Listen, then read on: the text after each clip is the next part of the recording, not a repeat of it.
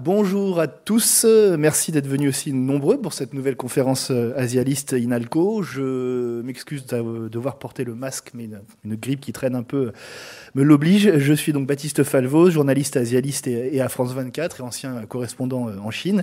Et euh, comme à chaque fois, cette conférence que nous organisons aujourd'hui est un événement hybride, puisqu'elle est aussi donc retransmise en direct sur YouTube. Vous pouvez d'ailleurs, pour les gens qui nous regardent sur YouTube, poser vos, vos questions et on en choisira certaines pour la deuxième partie de, la conférence. Conférence donc consacrée, alors je vais revenir sur mes petits slides que j'avais préparés. voilà. Consacrée donc à Taïwan, dont vous voyez la localisation géographique sur cette carte, île d'à peine 24 millions euh, d'habitants, non reconnu comme un État indépendant aux Nations Unies, mais qui confirme de plus en plus son statut de carrefour géopolitique majeur. Rarement des élections euh, comme celle de, Taïwan, celles qui ont eu lieu le 13 janvier dernier, n'ont suscité autant d'attention dans les chancelleries étrangères, de Washington à Tokyo, euh, en passant bien entendu par Zhongnanhai, la forteresse, le siège du Parti communiste chinois à Pékin. Ces dernières années, la Chine a cessé de, montrer les muscles face à Taïwan, qu'elle considère comme l'une de ses provinces devant être récupérée par la négociation ou par la force. Euh, pourtant, l'île, on l'a vu, donc, a une nouvelle fois prouvé euh, il y a deux semaines sa, maturité ou sa vitalité démocratique, 35 euh, ans environ après la fin de sa propre dictature. Le 13 janvier dernier, donc, les électeurs taïwanais ont une nouvelle fois élu à la présidence le candidat du DPP, le Parti démocrate progressiste, euh, vous le voyez ici, Lai Ching-te, parti qui prône donc on va dire pour caricaturer, pour faire simple, la fermeté euh, face à Pékin. Lai Ching-te, 64 ans, jusqu'ici euh, vice-président, prendra donc ses fonctions en mai. C'est la première fois dans l'histoire de la démocratie taïwanaise que le DPP s'adjuge trois mandats présidentiels de suite. Alors, il arrive euh, assez largement en tête. Alors, on va regarder le voilà, euh, assez largement en tête devant euh, Yui, son rival du Kuomintang, parti qui pour faire là encore simple, prône plus de dialogue avec Pékin. Et ils sont suivis donc par le troisième homme que vous voyez ici à droite, Ko Wen-je, qui vient du TPP, le Parti populaire taïwanais, dont on, on verra peut-être plus tard dans la conférence l'influence qu'il peut avoir sur la vie politique taïwanaise. Euh, le résultat des législatives, euh, puisqu'il y avait deux élections, la présidentielle et les législatives, est en revanche beaucoup moins évident pour le DPP, qui a perdu euh, sa majorité absolue au Parlement avec 51 sièges sur 113 et qui devra donc, a priori, former des coalitions, des ententes pour gouverner. Voilà, justement, à quelle politique doit-on s'attendre sous ce euh, mandat de euh, Lai Ching-te? Vous le voyez ici aux côtés de la présidente sortante, Tsai Ing-wen, dont il est euh, issu du même parti. quels sont les moyens Comment va réagir la Chine? D'ailleurs, c'est une vraie question qu'on va se poser aussi. Quels sont les moyens de pression de la Chine, de la République populaire de Chine, qu'ils soient militaires ou qu'ils relèvent de, de, de, formes de guerre plus hybrides Et les États-Unis vont-ils continuer d'afficher un soutien sans faille à Taïwan euh, face à l'immense rival chinois? On va donc en parler avec nos intervenants. Donc à ma droite, Mathieu Duchâtel, euh, spécialiste des questions de sécurité liées à la Chine. Euh, Mathieu qui est directeur des études internationales à l'Institut Montaigne et qui est basé en partie à Taipei, à Taïwan. Isabelle Feng, euh, tout à gauche, collaboratrice scientifique à l'Université libre de Bruxelles, associée à Asia Centre. Vous revenez d'ailleurs tout juste de Chine, puisque vous êtes revenu, je crois, il y a, quelques jours. Et puis vous étiez aussi euh, visiting scholar à Taipei, c'était de juin à octobre, et donc vous avez pu vous mettre vraiment en immersion dans cette société euh, et, et, et c'est et ce monde universitaire euh, taïwanais. Et Jacques Gravreau, fondateur et président d'honneur du HEC Eurasia Institute, auteur de Taïwan, une obsession chinoise. Voilà, on a le livre qui vient d'être paru il y a, euh, qui, est paru il y a quoi Il y a un mois. Voilà, un mois. Eh ben, on va commencer euh, tout de suite d'abord avec Mathieu. vous étiez encore à Taïwan il y a quelques, il y a quelques jours. Une question ici en tout cas, vu de France, on a l'impression que la campagne a été marquée quasi strictement par les questions euh, liées à la Chine, à la relation Taïwan avec la Chine. Est-ce que c'est vrai? Est-ce que c'était vraiment le thème qui a tout écrasé? Et quelle était la stratégie aussi des différents candidats face justement à cette, euh, menace chinoise? Merci Baptiste et merci à Asialiste et à l'INALCO pour cette invitation euh, et pour l'organisation de cette conférence. Merci aussi pour cette introduction assez, visuelle. oui, bien sûr, la question des relations avec la Chine est absolument centrale lors de chaque élection présidentielle et législative euh, taïwanaise. Alors il y a des élections présidentielles au suffrage universel direct depuis 1996. À chaque scrutin, euh, le clivage autour des relations avec la Chine s'est présenté dans des configurations qui ont un peu varié. Euh, il y a quelque chose qui est absolument structurel, mais qui s'est quand même un petit peu estompé avec le temps. ce sont les, deux questions à la fois euh, de l'identité nationale taïwanaise, plutôt chinoise, plutôt taïwanaise, euh, plutôt euh, chinoise et taïwanaise, et la question du statut de Taïwan, du futur statut de Taïwan vers l'indépendance, vers l'unification, vers le statu quo, différentes formes de statu quo. Ça, je pense qu'on le sait tous, c'est quelque chose qui est en toile de fond de l'ensemble de la politique taïwanaise et de la structure des partis. Mais en pratique, c'est 15 dernières années, le clivage principal autour des relations avec la Chine entre le Kuomintang et le Parti démocrate progressiste a plutôt porté sur la question de l'intégration économique. Le Kuomintang a remporté deux élections présidentielles en 2008 et en 2012 sur une plateforme qui proposait, euh, disons, le développement, la prospérité via l'intégration euh, économique avec la Chine et en disant à la population taïwanaise, nous, on est capable de négocier un espace économique pour nos entreprises sur le territoire chinois.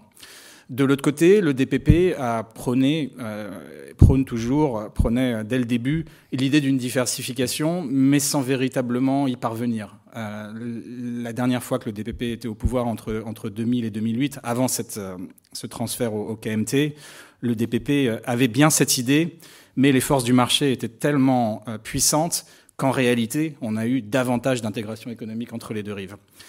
Euh, ce qui a changé avec ce scrutin, c'est que le clivage autour des relations avec la Chine s'est un peu déplacé sur la question euh, de la guerre ou de la paix. Et ça, c'est le résultat d'une stratégie chinoise euh, d'influence qui a pris forme autour de la visite de Nancy Pelosi en août 2022, avec cette, ces exercices militaires de très grande ampleur qui ont signalé ce message, cette idée que euh, une poursuite d'une politique, de la politique de Tsai Ing-wen, non pas indépendantiste, mais, euh, mais de maintien du statu quo de manière très ferme, avec à côté un approfondissement des échanges avec les États-Unis et une fermeté euh, très importante sur la question de l'identité nationale de Taïwan, amènerait petit à petit à ce que le risque de guerre devienne extrême.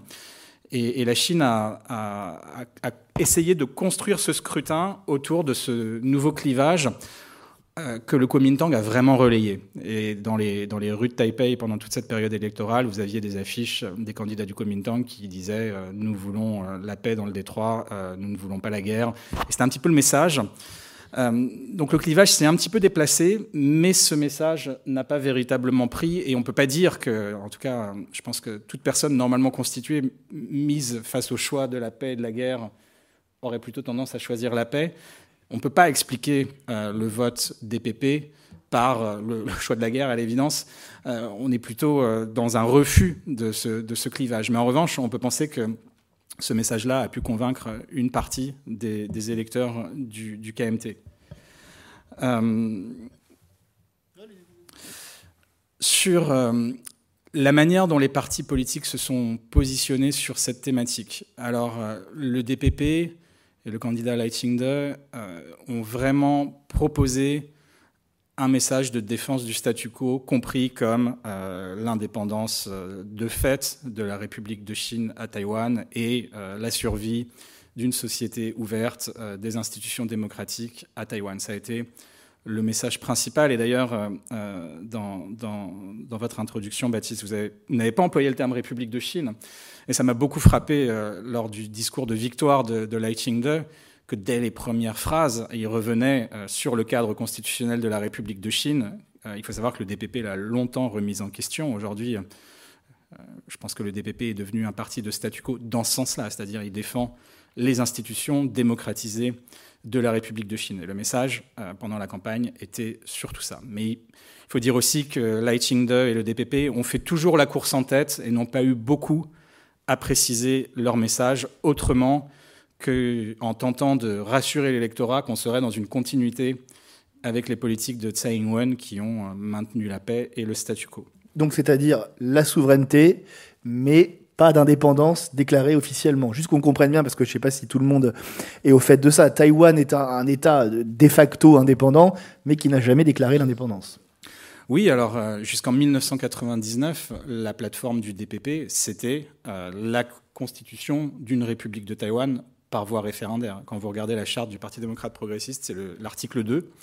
Euh, le DPP a mené une seule campagne présidentielle sur cette thématique. C'était la première, celle de 1996. Ça s'est pas très bien passé pour le DPP qui a eu moins de 25%.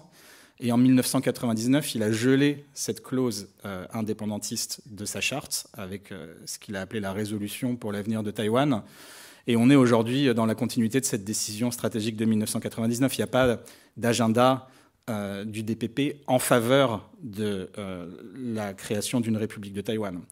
Par contre, ce qu'on a et ce qui est perçu à Pékin comme une tendance pro-indépendance, c'est la politique du DPP en matière d'éducation nationale, d'identité nationale, ce qu'on appelle les politiques de désignification. Mais en termes d'agenda euh, politique, on n'a plus vraiment de projet euh, pro-indépendance aujourd'hui. Merci. Isabelle Funk, je vais vous laisser la parole euh, pour parler de cette élection vue de Chine. Déjà, est-ce que vous voulez rajouter quelque chose sur sur ce qu'a dit Mathieu, sur les élections. On, s'était parlé au téléphone là, il y a quelques jours. Vous me disiez aussi euh, la question du, vote euh, Kuomintang qu'on voit souvent comme étant un vote pro-Chine ou pro-réunification. On oublie aussi peut-être euh, qu'il y a un vote anti-DPP et un vote anti-corruption contre la mauvaise gestion. C'est quelque chose que vous m'aviez dit au, au téléphone, ça. Est-ce que vous le confirmez? D'abord, merci pour l'invitation. Je suis tout à fait d'accord avec ce que Mathieu a dit, mais je pourrais ajouter euh, effectivement sur le sur le comment comment le TPP a changé a changé le manuel scolaire pour essayer de, de dessiniser. Et puis c'était un, un topic assez comment dire mm, assez discuté dans la presse dans la presse taïwanaise quand j'étais là.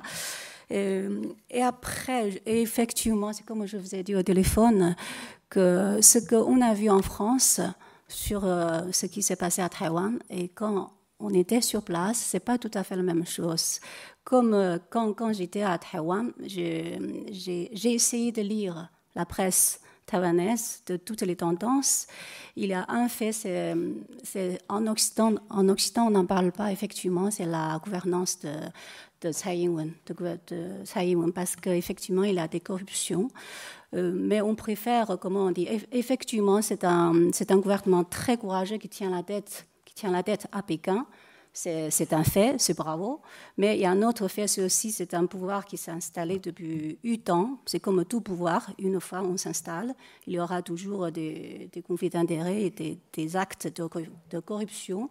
Et il y a un bon, nombre de que j'ai rencontrés et eux, ils m'ont dit, euh, nous, on ne veut pas savoir c'est la guerre ou la paix, c'est dictature ou démocratie, mais on, ne veut pas un gouvernement corrompu.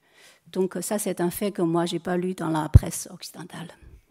Alors, on va parler maintenant quand même de l'élection vue de Chine, puisque vous étiez en Chine. Alors, comment, comment on a parlé de l'élection? Que ce soit dans les médias, que ce soit parmi vos, vos, relations sur place, dans le monde universitaire aussi, parce que je pense que vous avez euh, rencontré certains de vos, de vos collègues universitaires euh, à Pékin ou ailleurs, euh, je crois notamment de l'Académie des sciences sociales euh, chinoises.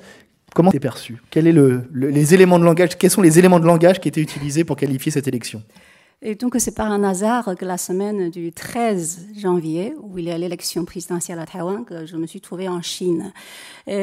Donc, c'est par pure curiosité, je voulais voir comment les médias chinois euh, allaient réagir vis-à-vis de cette élection mm, qui, qui, qui ont attiré l'attention du monde entier presque. Euh, mais ce que j'ai constaté, c'est trois points plutôt. Un, c'est soit on n'en parle pas.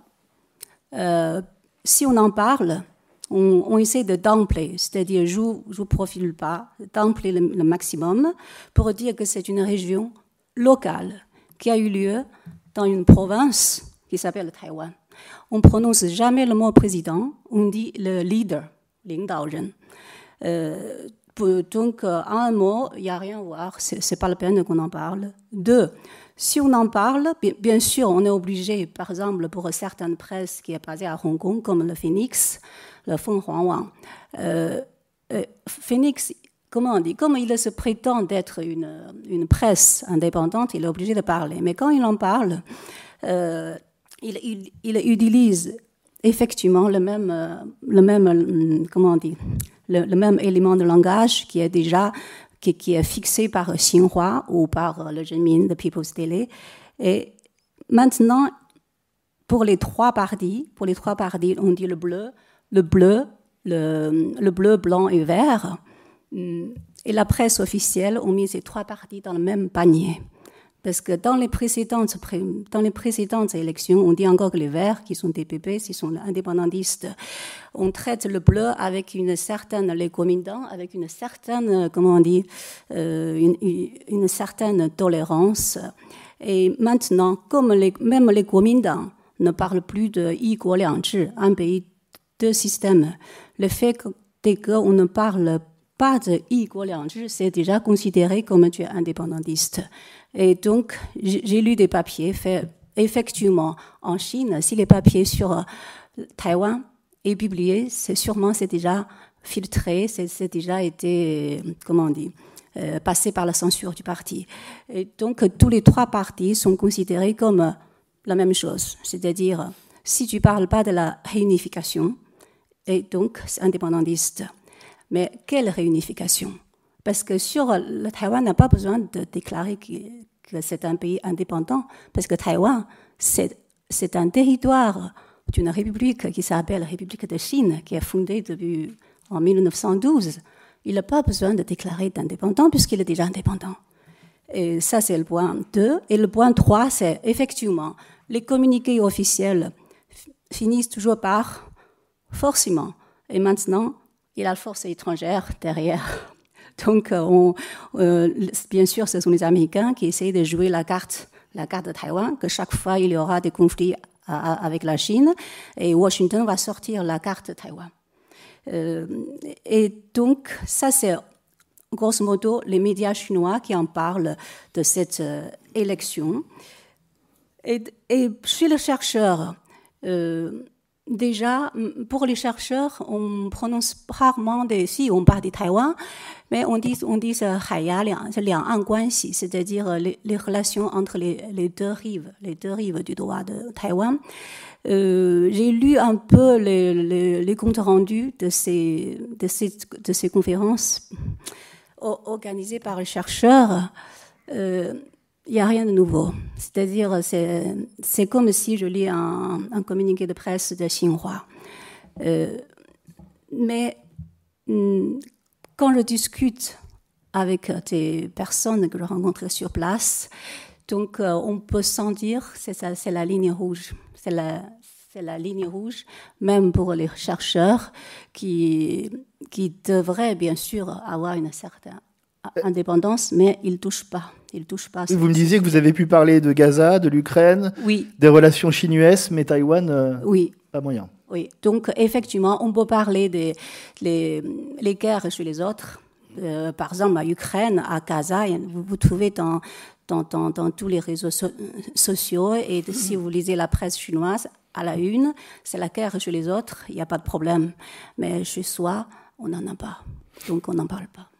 Merci Isabelle. Mathieu, il y a donc ce troisième homme qu'on va voir ici, KONG, euh, qui peut jouer un peu les faiseurs de roi. Il est arrivé donc en troisième position. Euh, Est-ce que de cette personne et de son parti peut euh, dépendre la coalition qui va permettre à, à Lai Ching-te euh, et au DPP de gouverner? Quel, va être son rôle? Que veut-il et qui va-t-il soutenir? Qu'est-ce qu'on sait de cet homme en fait? Alors que Wenje est une personnalité vraiment, vraiment intéressante qui a essayé de capter euh, une troisième voie euh, dont on ne sait pas encore si elle existe vraiment euh, à Taïwan, mais quand on regarde les, les votes un peu captifs structurels des deux partis, autour de 40% pour le DPP, autour de 35% pour le Kuomintang, on a un espace au centre qui, s'il était un peu élargi, pourrait amener à une victoire présidentielle. Ça a été son rêve. Son rêve n'a pas fonctionné. Mais ce qu'il a véritablement capté, c'est ce dont un peu parlait Isabelle au début, c'est-à-dire la fatigue du DPP. Il faut voir que Tsai Ing-wen avait véritablement réussi à aller bien au-delà de la base structurelle de l'électorat du DPP passer de, passer de 40% à plus de 50%, c'est vraiment aller vers le centre. Euh, et, et, que et le TPP lui, ont véritablement pris des voix avec une plateforme politique d'un flou euh, qui est quand même assez euh, impressionnant aujourd'hui, puisque le message du TPP et de Cowenja, ça a été on est emprisonné dans un clivage autour des relations avec la Chine, autour de la question identitaire dont tout le monde veut en réalité sortir pour se concentrer sur les problèmes du quotidien. Nous, ce qu'on vous propose, c'est une approche pragmatique, terre à terre, efficace, euh, qui, problème par problème, résoudra euh, les interrogations que vous avez. Et ce message-là a été euh, absolument constant dans la campagne. ça a été l'espace qui s'est créé avec un discours qu'on peut qualifier euh, un peu de ninisme, hein, ni, KMT, euh, ni DPP. Et d'ailleurs, au moment où euh, il a négocié avec le KMT un accord vraiment éphémère pour un ticket commun aux élections présidentielles, sa popularité a, chuté parce qu'il sortait de cette posture de Nini et, et il perdait l'électorat qui voyait en lui une alternative au Kuomintang. Euh, la grande victoire de Kowenje, c'est d'être aujourd'hui le faiseur de roi au Parlement. Euh, on a euh, pour. Alors, c'est pas la première fois et je pense que ça mérite d'en parler. il faudrait en parler un, petit peu Il y a déjà eu des cohabitations dans le passé, en fait. Alors, il y a, il y a eu des exécutifs sans majorité parlementaire. Ça a été le cas entre 2000 et 2008, sous présidence Chen Shui-bian, donc sous présidence DPP. Et on est, avec le système semi-présidentiel taïwanais, dans une configuration où le Parlement ne peut pas imposer la cohabitation à l'exécutif parce que euh, le président de la République n'a pas besoin de l'aval du Parlement pour imposer le Premier ministre, donc le, président du UN exécutif euh, dans le système taïwanais. Donc on peut avoir tout à fait une configuration où l'exécutif joue contre le législatif. Ça a été le cas pendant huit ans entre 2000 et 2008. il est tout à fait possible que ce sera de nouveau le cas euh, à partir de l'élection du président du UN législatif qui doit avoir lieu euh, au début du mois de février. Euh, et Kawanja est faiseur de roi avec ses huit députés. Et on est aujourd'hui dans une configuration où on ne sait pas sur quel sujet de politique publique le TPP est plus susceptible de s'aligner avec les positions du KMT ou plus susceptible de s'aligner avec les position du DPP, précisément parce que sa stratégie, ça a été toujours de dire euh, nous, on est les gens efficaces qui amèneront des solutions euh, de manière complètement pragmatique, sans lunettes idéologiques, en traitant les problèmes un par un selon leur mérite. Euh, et c'est encore leur position aujourd'hui. Et ça présage ben, d'énormes batailles législatives au Parlement. Les leçons qu'on peut tirer de la période 2000-2008 en matière de relations entre l'exécutif et le législatif, c'est que l'exécutif peut quand même gouverner sans majorité parlementaire. Euh, d'abord parce que en matière de politique étrangère, de, relations entre les deux rives, de questions de défense, l'exécutif a des marges de manœuvre très fortes. Euh, il y a des domaines réservés. Ensuite, parce que contrairement au système américain, le blocage absolu n'est pas possible sur le plan budgétaire, c'est-à-dire que le Parlement ne peut pas invalider complètement un budget annuel. Euh, si le budget annuel n'est pas voté, le budget de l'année précédente est automatiquement reconduit. Ce qu'il peut voter, euh, il peut empêcher des enveloppes budgétaires spéciales, et ça a été euh, presque le symbole des années 2000-2008, le Parlement qui refusait constamment, une dizaine de fois, une vingtaine de fois, de valider la demande de budget spécial de l'exécutif pour des achats d'armes aux États-Unis. Euh, qu'est-ce qui va se passer sur ce plan? Je pense qu'il est vraiment trop tôt pour le dire, du fait de ce choix stratégique du TPP de maintenir un flou absolu qui euh, est censé euh, lui ouvrir des espaces pour la suite. Merci Mathieu. Jacques, merci beaucoup d'avoir patienté. Alors, qu'est-ce qui va se passer côté taïwanais? C'est encore flou. Qu'est-ce qui va se passer côté chinois? À quoi s'attendre de la part de la République populaire de Chine dans un, horizon à court et à moyen terme. Est-ce qu'on va avoir des manœuvres massives au, printemps autour de, autour de Taïwan? Est-ce qu'il va y avoir une prise d'une île taïwanaise euh, très très loin de l'île principale de Taïwan? Qu'est-ce qu'on peut imaginer aujourd'hui? Alors on peut, absolument, on peut absolument tout imaginer, bien sûr, euh, mais je, je, voudrais revenir un peu en arrière euh, et élargir la focale euh, par rapport à ce qui vient d'être dit. Euh, on est dans le flou. Dès qu'on parle euh, politique, on est dans le flou. C'est pour ça que j'ai appelé mon livre une obsession chinoise, parce que c'est un terme psychiatrique, l'obsession. moi, je suis frappé par... On, a dit en début de, séance que le rationnel voudrait que les, les, leaders prennent toujours des décisions éclairées on disait exactement la même chose trois jours en, début février 2022, trois jours avant que Poutine attaque euh, euh, l'Ukraine. On a dit rationnellement, euh, c'est pas possible, il se tire une balle dans le pied, etc., etc. Donc, je vais commencer par la fin et puis je reviendrai au début.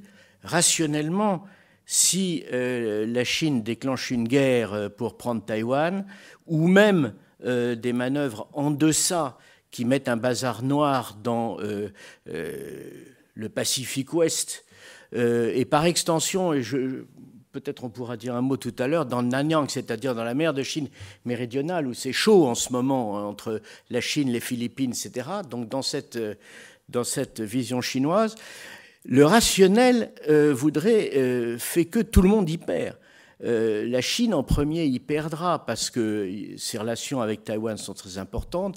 Taïwan, bien sûr, euh, y perdra euh, très largement, euh, avec des scénarios qui sont plus, ou moins, plus ou moins violents. Mais on est depuis toujours dans, le rationnel. Toujours, ça veut dire quoi?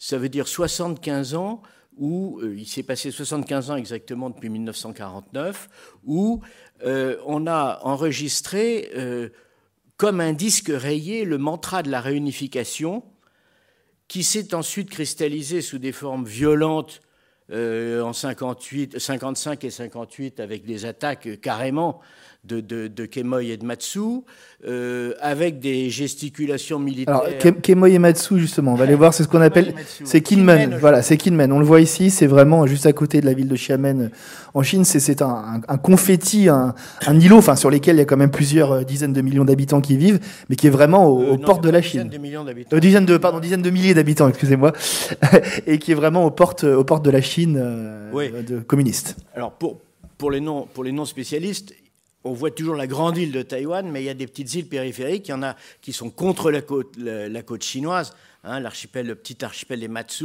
euh, Wuchu qui sont au milieu, Kinmen, et puis des petits atolls euh, euh, paumés dans le euh, dans le Nanyang. Vous avez Taiping, vous avez un petit îlot des Pratas, etc. on les voit ici. voilà. Donc Prata, on est au sud, on est au sud-ouest. Est dans mon bouquin d'ailleurs.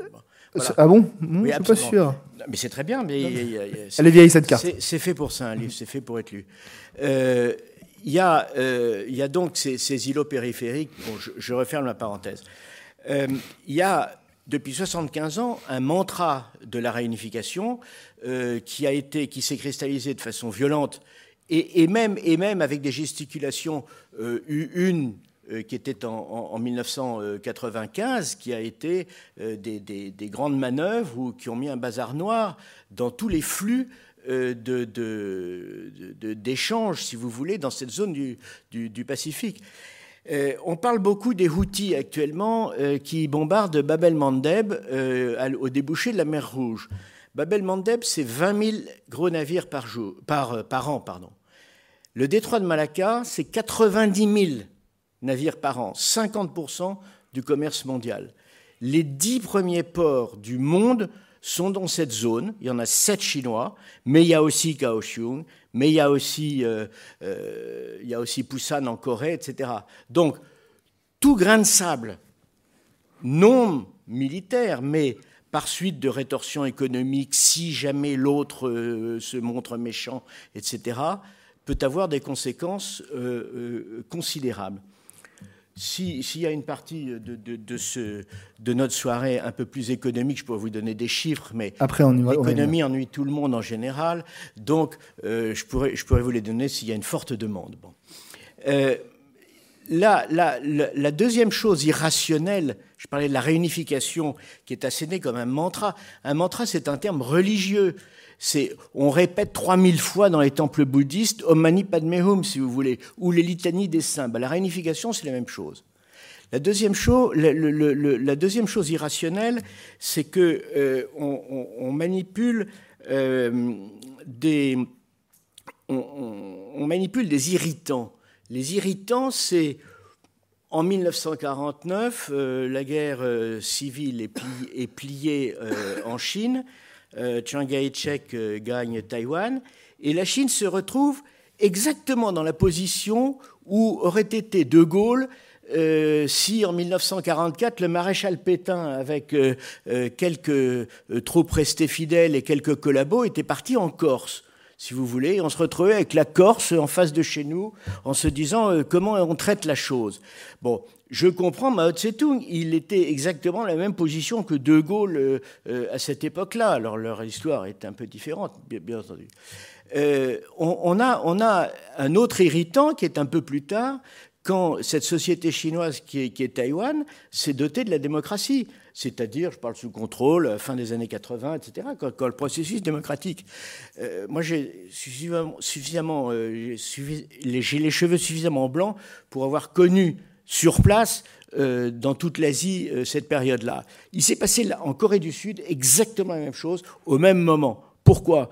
Parce que une classe euh, qui, était, qui était juste une, société qui était, qui était assez basique, avec des revenus assez basiques, s'est mis à surfer sur les possibilités de la mondialisation, sur son talent propre, sur son génie euh, parfois, et à créer des entreprises, etc. Bref, la création de classes moyennes. Les classes moyennes refusent l'arbitraire, à commencer par l'arbitraire politique. En Corée, ils ont viré par Chung-hee, à Taïwan, sous une autre forme, mais exactement dans les mêmes années, euh, la démocratie s'est installée. Deuxième irritant pour la Chine, une société chinoise qui se met démocratique, alors là, ça, devient compliqué à gérer. Bon.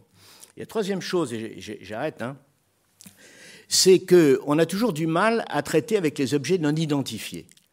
Euh, Taïwan est un objet non identifié au sens des Nations Unies. Quand Poutine attaque l'Ukraine, l'Ukraine s'est délimitée par les Nations Unies comme un État avec des frontières, euh, c'est tamponné par les Nations Unies, c'est un État souverain, etc. By the way, euh, ça c'est peut-être ma voisine qui, a des idées sur la question, il y avait, quand on a créé les Nations Unies, 53 membres en 1945. Il y en a 193 aujourd'hui. Bon. Dont l'énorme majorité sont des gens qui ont accédé, si vous voulez, à la souveraineté. Pourquoi est-ce qu'on n'a pas fait une place pour Taïwan en 71 au lieu de la virer comme une vieille chaussette euh, pour, pour, pour, faire place, euh, pour faire place à la Chine? Donc ça, c'est un objet identifié qui explique que Pékin s'est abstenu au moment euh, de la euh, condamnation de, la Russie, c'est-à-dire qu'elle n'est pas allée dans le sens de la condamnation, mais elle n'a pas, pas, volé au secours parce que l'Ukraine est un objet identifié sur le plan des Nations Unies. Taïwan est un objet non identifié. L'autre objet euh, non identifié, puis j'arrête, c'est la démocratie. Qu'est-ce que c'est que ce truc? Enfin, je m'excuse, mais si on votait en Chine, ça se saurait. Donc, euh, le Parlement est nommé, pas élu. Euh, bon, donc, qu'est-ce que c'est que cet objet non identifié? Donc, gérer le flou euh, est toujours très compliqué. Et quand la politique s'en mêle, ben, je cite Dostoïevski, et puis j'arrête. Dostoïevski disait Quand une fleur pousse en plein hiver dans mon pays, c'est de la politique. C'était magnifique. Merci, Jacques. Isabelle Fung, est-ce que vous voulez réagir On va peut-être resserrer un petit peu la focale pour le coup. Euh, merci beaucoup. Euh, sur euh, la possibilité d'une intervention chinoise sur un territoire taïwanais. Vous, vous, le voyez comment, vous? C'est une, possibilité ou pas? Effectivement, cette question, si on pose, si on pose à n'importe quel géopoliticien, est-ce que la Chine va envahir Taïwan? Je pense personne, personne n'ose avancer une réponse oui ou non. Mais je pense pas que si si, si, et maintenant, il va lancer dans les, dans les quelques années à venir une invasion militaire. C'est simplement, c'est parce que s'il y aura une invasion sur Taïwan, ce sera la fin du Parti communiste chinois. Et, et, le but, le but du Parti communiste chinois n'a jamais été l'intégrité des territoires. Parce que si on regarde depuis 1949, les territoires que le PCC a cédés euh, si on regarde la, carte chinoise qu'on trouve maintenant et dans, la salle de classe en Chine et dans la salle de classe à Taïwan, ce n'est pas la même carte. Parce que depuis 1949, le PCC a déjà cédé des territoires à la Russie et ça pose pas de problème. Et je pense que le souci premier pour le PCC, c'est comment, c'est comment garder le pouvoir. S'il lance lance la guerre à Taïwan, je ne vois pas comment l'Europe, y compris la France, peut continuer à traiter avec un pays comme la, c'est-à-dire, comme un pays envahisseur, euh, et aussi économiquement parlant. Et, donc, ce sera plus catastrophique pour, euh, la Chine que pour Taïwan. Euh, et donc, je pense maintenant, le souci premier pour, pour Xi Jinping, c'est plutôt comment garder son, sa propre place, comment on peut lancer une guerre à, pendant que même notre euh, son propre ministre de la Défense est introuvable. Li Shangfu, qui a disparu euh, il y a quelques semaines maintenant. Il n'est pas le seul. vous, vous me disiez aussi au téléphone, on surestime beaucoup l'armée chinoise en Occident. Est-ce que vous pouvez développer? Vous me disiez l'autre jour au téléphone, on surestime beaucoup l'armée chinoise. Euh, je, je, pense on surestime, on surestime. Euh, et dans la presse occidentale, on aime bien étaler le, nombre, le nombre de frégates, le nombre de fighters, le, le, nombre des soldats, le nombre des armes. Euh, mais, mais et dans une guerre, ce qui compte, c'est pas, c'est pas le quantitatif, c'est plutôt la qualitatif. Euh, d'ailleurs, c'est aussi c'est par cette stratégie que, comme moi, j'avais reçu une éducation très très communiste en Chine, et nous on a appris que comment Mao Zedong avec ces petites armées qui, étaient mal armées, comment il a gagné la guerre contre Chiang Kai-shek, qui a 8 millions de, 8 millions de soldats archi-armés par les Américains. Et effectivement, si on, si on compare la force militaire de Taïwan et la force militaire du continent, euh, c'est donc le résultat, c'est évident. Mais n'oublie pas que l'armée chinoise, c'est extrêmement corrompu. Et ce genre d'informations, c'est public. Où, vous pourrez trouver combien de généraux sont déjà tombés, soit, soit en prison, soit, soit, soit disparus. Et donc, c'est une armée, euh, c'est une armée corrompue. Et moi, je, quand je regarde l'armée chinoise maintenant, euh, je pense souvent à ce qui s'est passé en 1895 c'est la guerre sino-japonaise. À l'époque-là, l'Empire Qing dispose d'une armée marine euh, très, comment très puissante sur les chiffres, au, nombre de bateaux, au nombre de soldats, vis-à-vis de l'armée japonaise. Et pourtant, euh, Qing a perdu la guerre. Mathieu, c'est votre domaine, ça. Ah oui, sur les, sur les différents scénarios donc euh, militaires, et notamment, je pense que vous voulez revenir sur la question des 12 000 nautiques, qui est un, sujet crucial dans, les, dans le rapport de force. Alors, il y a vraiment beaucoup de choses à dire sur ce sujet euh, compliqué. Beaucoup de choses ont déjà été dites. Je pense que quand on juge, euh, quand on essaye de prévoir, de prédire le, le, choix stratégique d'un État, généralement, on s'appuie soit sur une estimation de ses capacités, soit sur une compréhension de ses intentions. Et là, on est face euh, à un mystère sur le plan des intentions quand même. C'est-à-dire qu'on a évidemment tout le discours de la force est une option, mais on n'a pas du tout de signal absolument clair de euh, ce, ce qui pourrait déclencher une décision euh, stratégique de Xi Jinping de lancer une opération militaire de grande ampleur euh, contre Taïwan qui va jusqu'au scénario de l'invasion. Et euh, ces dernières années, et ça s'est arrêté en 2023, mais alors ça a été très fort, euh, ça a été très fort en 2022. Enfin, ça s'est arrêté dans le courant de l'année 2023. On a eu beaucoup de prédictions américaines de la part, très souvent, d'officiers généraux à la retraite qui mettaient en avant soit 2025, soit 2027 comme la date d'une attaque possible de la Chine contre Taïwan. Et il faut bien voir que toutes ces estimations était bien davantage fondée euh, sur euh, une logique capacitaire que sur une logique des intentions, parce qu'aujourd'hui, la logique de l'intention, elle se heurte au fait que toute décision serait une décision très personnalisée quand même, euh, et qu'on n'est pas dans la tête de Xi Jinping. Donc il y a vraiment un, problème de méthode analytique pour parler de ce sujet. ça, c'est ce qui est très incertain. Après, ce qui est certain, je pense que c'est la poursuite des logiques qu'on peut déjà observer, et la principale de ces logiques, c'est la logique de la coercition. Euh, on a de la part de la Chine un effort de coercition militaire vis-à-vis de Taïwan euh, et un tournant autour de l'année 2019. Euh, on a une carte ici qui montre bien la distinction entre la zone d'identification de défense aérienne de Taïwan et... c'est celle qu'on voit en, pointillé. Donc celle qui a une forme plus géométrique, c'est la zone d'identification de défense aérienne. Et celle qui entoure donc euh, l'île de Taïwan, c'est ce qu'on appelle les eaux territoriales, c'est ça? Exactement. Donc on a la ligne des 12 000 nautiques 12 000 qui définit les eaux territoriales et euh, le, territoire aérien aussi. Euh, mm. Et donc depuis 2019, la Chine a une présence constante au sein de la zone d'identification de défense aérienne de Taïwan, mais n'entre jamais dans les 12 000 nautiques. Ce qui est quand même extrêmement, enfin c'est une distinction fondamentale et c'est très important de constater aussi qu'il y a euh, un respect de fait de la souveraineté effective de Taïwan. Il n'y a aucune reconnaissance de l'existence de ces 12 000 nautiques, mais il y a euh, une acceptation tacite que franchir la ligne des 12 000 nautiques serait un acte de guerre, en tout cas serait un acte extrêmement risqué. Et ce qu'on observe depuis maintenant trois ans, c'est qu'il y a euh, de la part de certains médias chinois, d'experts, petit peu euh, une préparation des esprits, ou en tout cas un conditionnement de, nos analyses, euh, en tout cas des messages qui nous sont envoyés, qui veulent nous faire penser que la prochaine étape logique, c'est d'entrer dans les 12 000 nautiques, sans que la Chine le fasse. Euh, alors, je crois qu'il y a une distinction vraiment importante ici, parce que la Chine peut continuer de sa présence dans, la zone d'identification de défense aérienne de Taïwan, l'intensifier, s'approcher de plus en plus des 12 000 nautiques.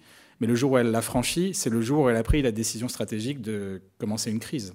Euh, parce que ces actions chinoises autour des 12 000 nautiques ont déjà forcé Taïwan à sortir de l'ambiguïté. Il y avait une très forte ambiguïté taïwanaise sur quelle serait la réponse taïwanaise si... Euh, un avion chinois ou euh, des gardes-côtes ou euh, un bâtiment de la marine de l'armée populaire de libération franchissait cette ligne.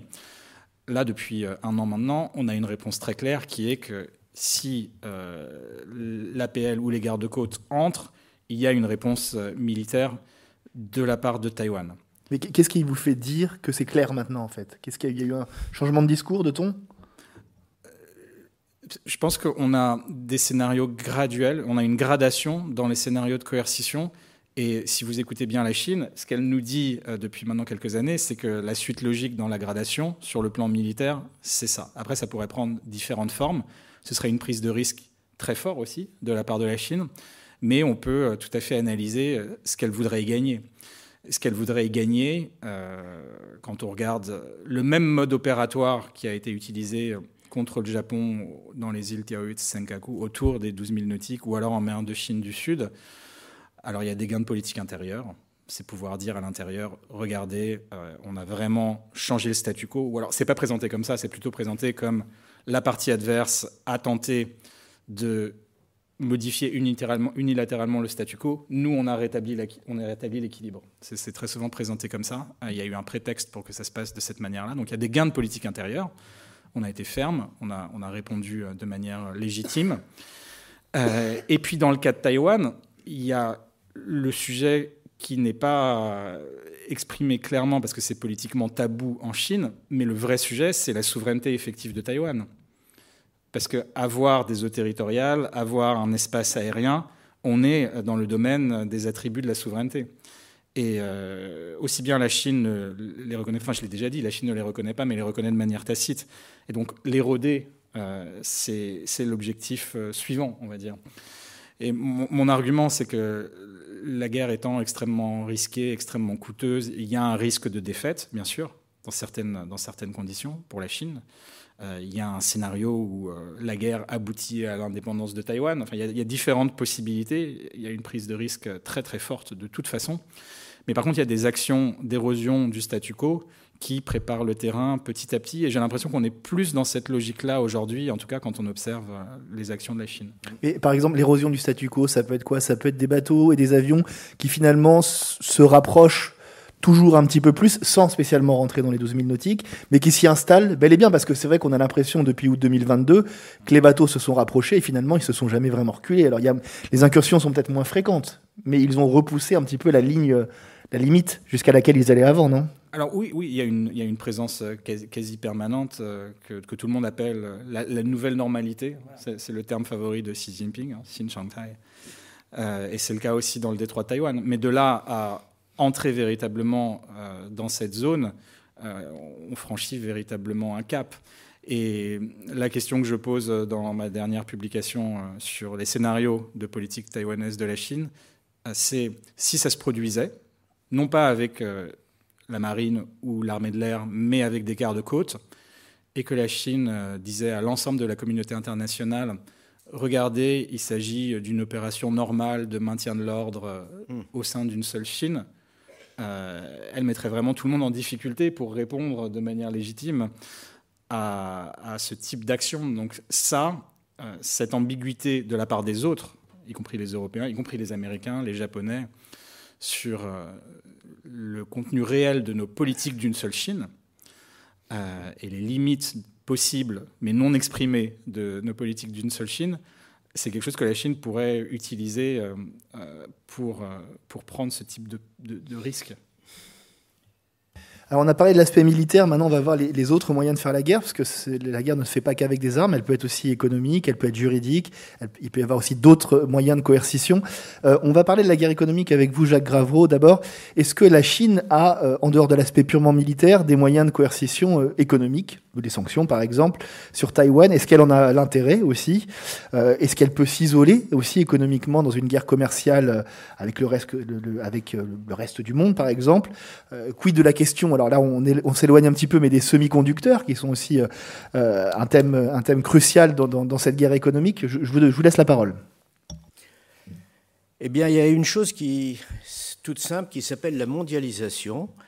Et la mondialisation euh, fait que, sur le plan économique, tout le monde, je dis bien tout le monde, est condamné à danser le tango ensemble, que ça vous plaise ou pas.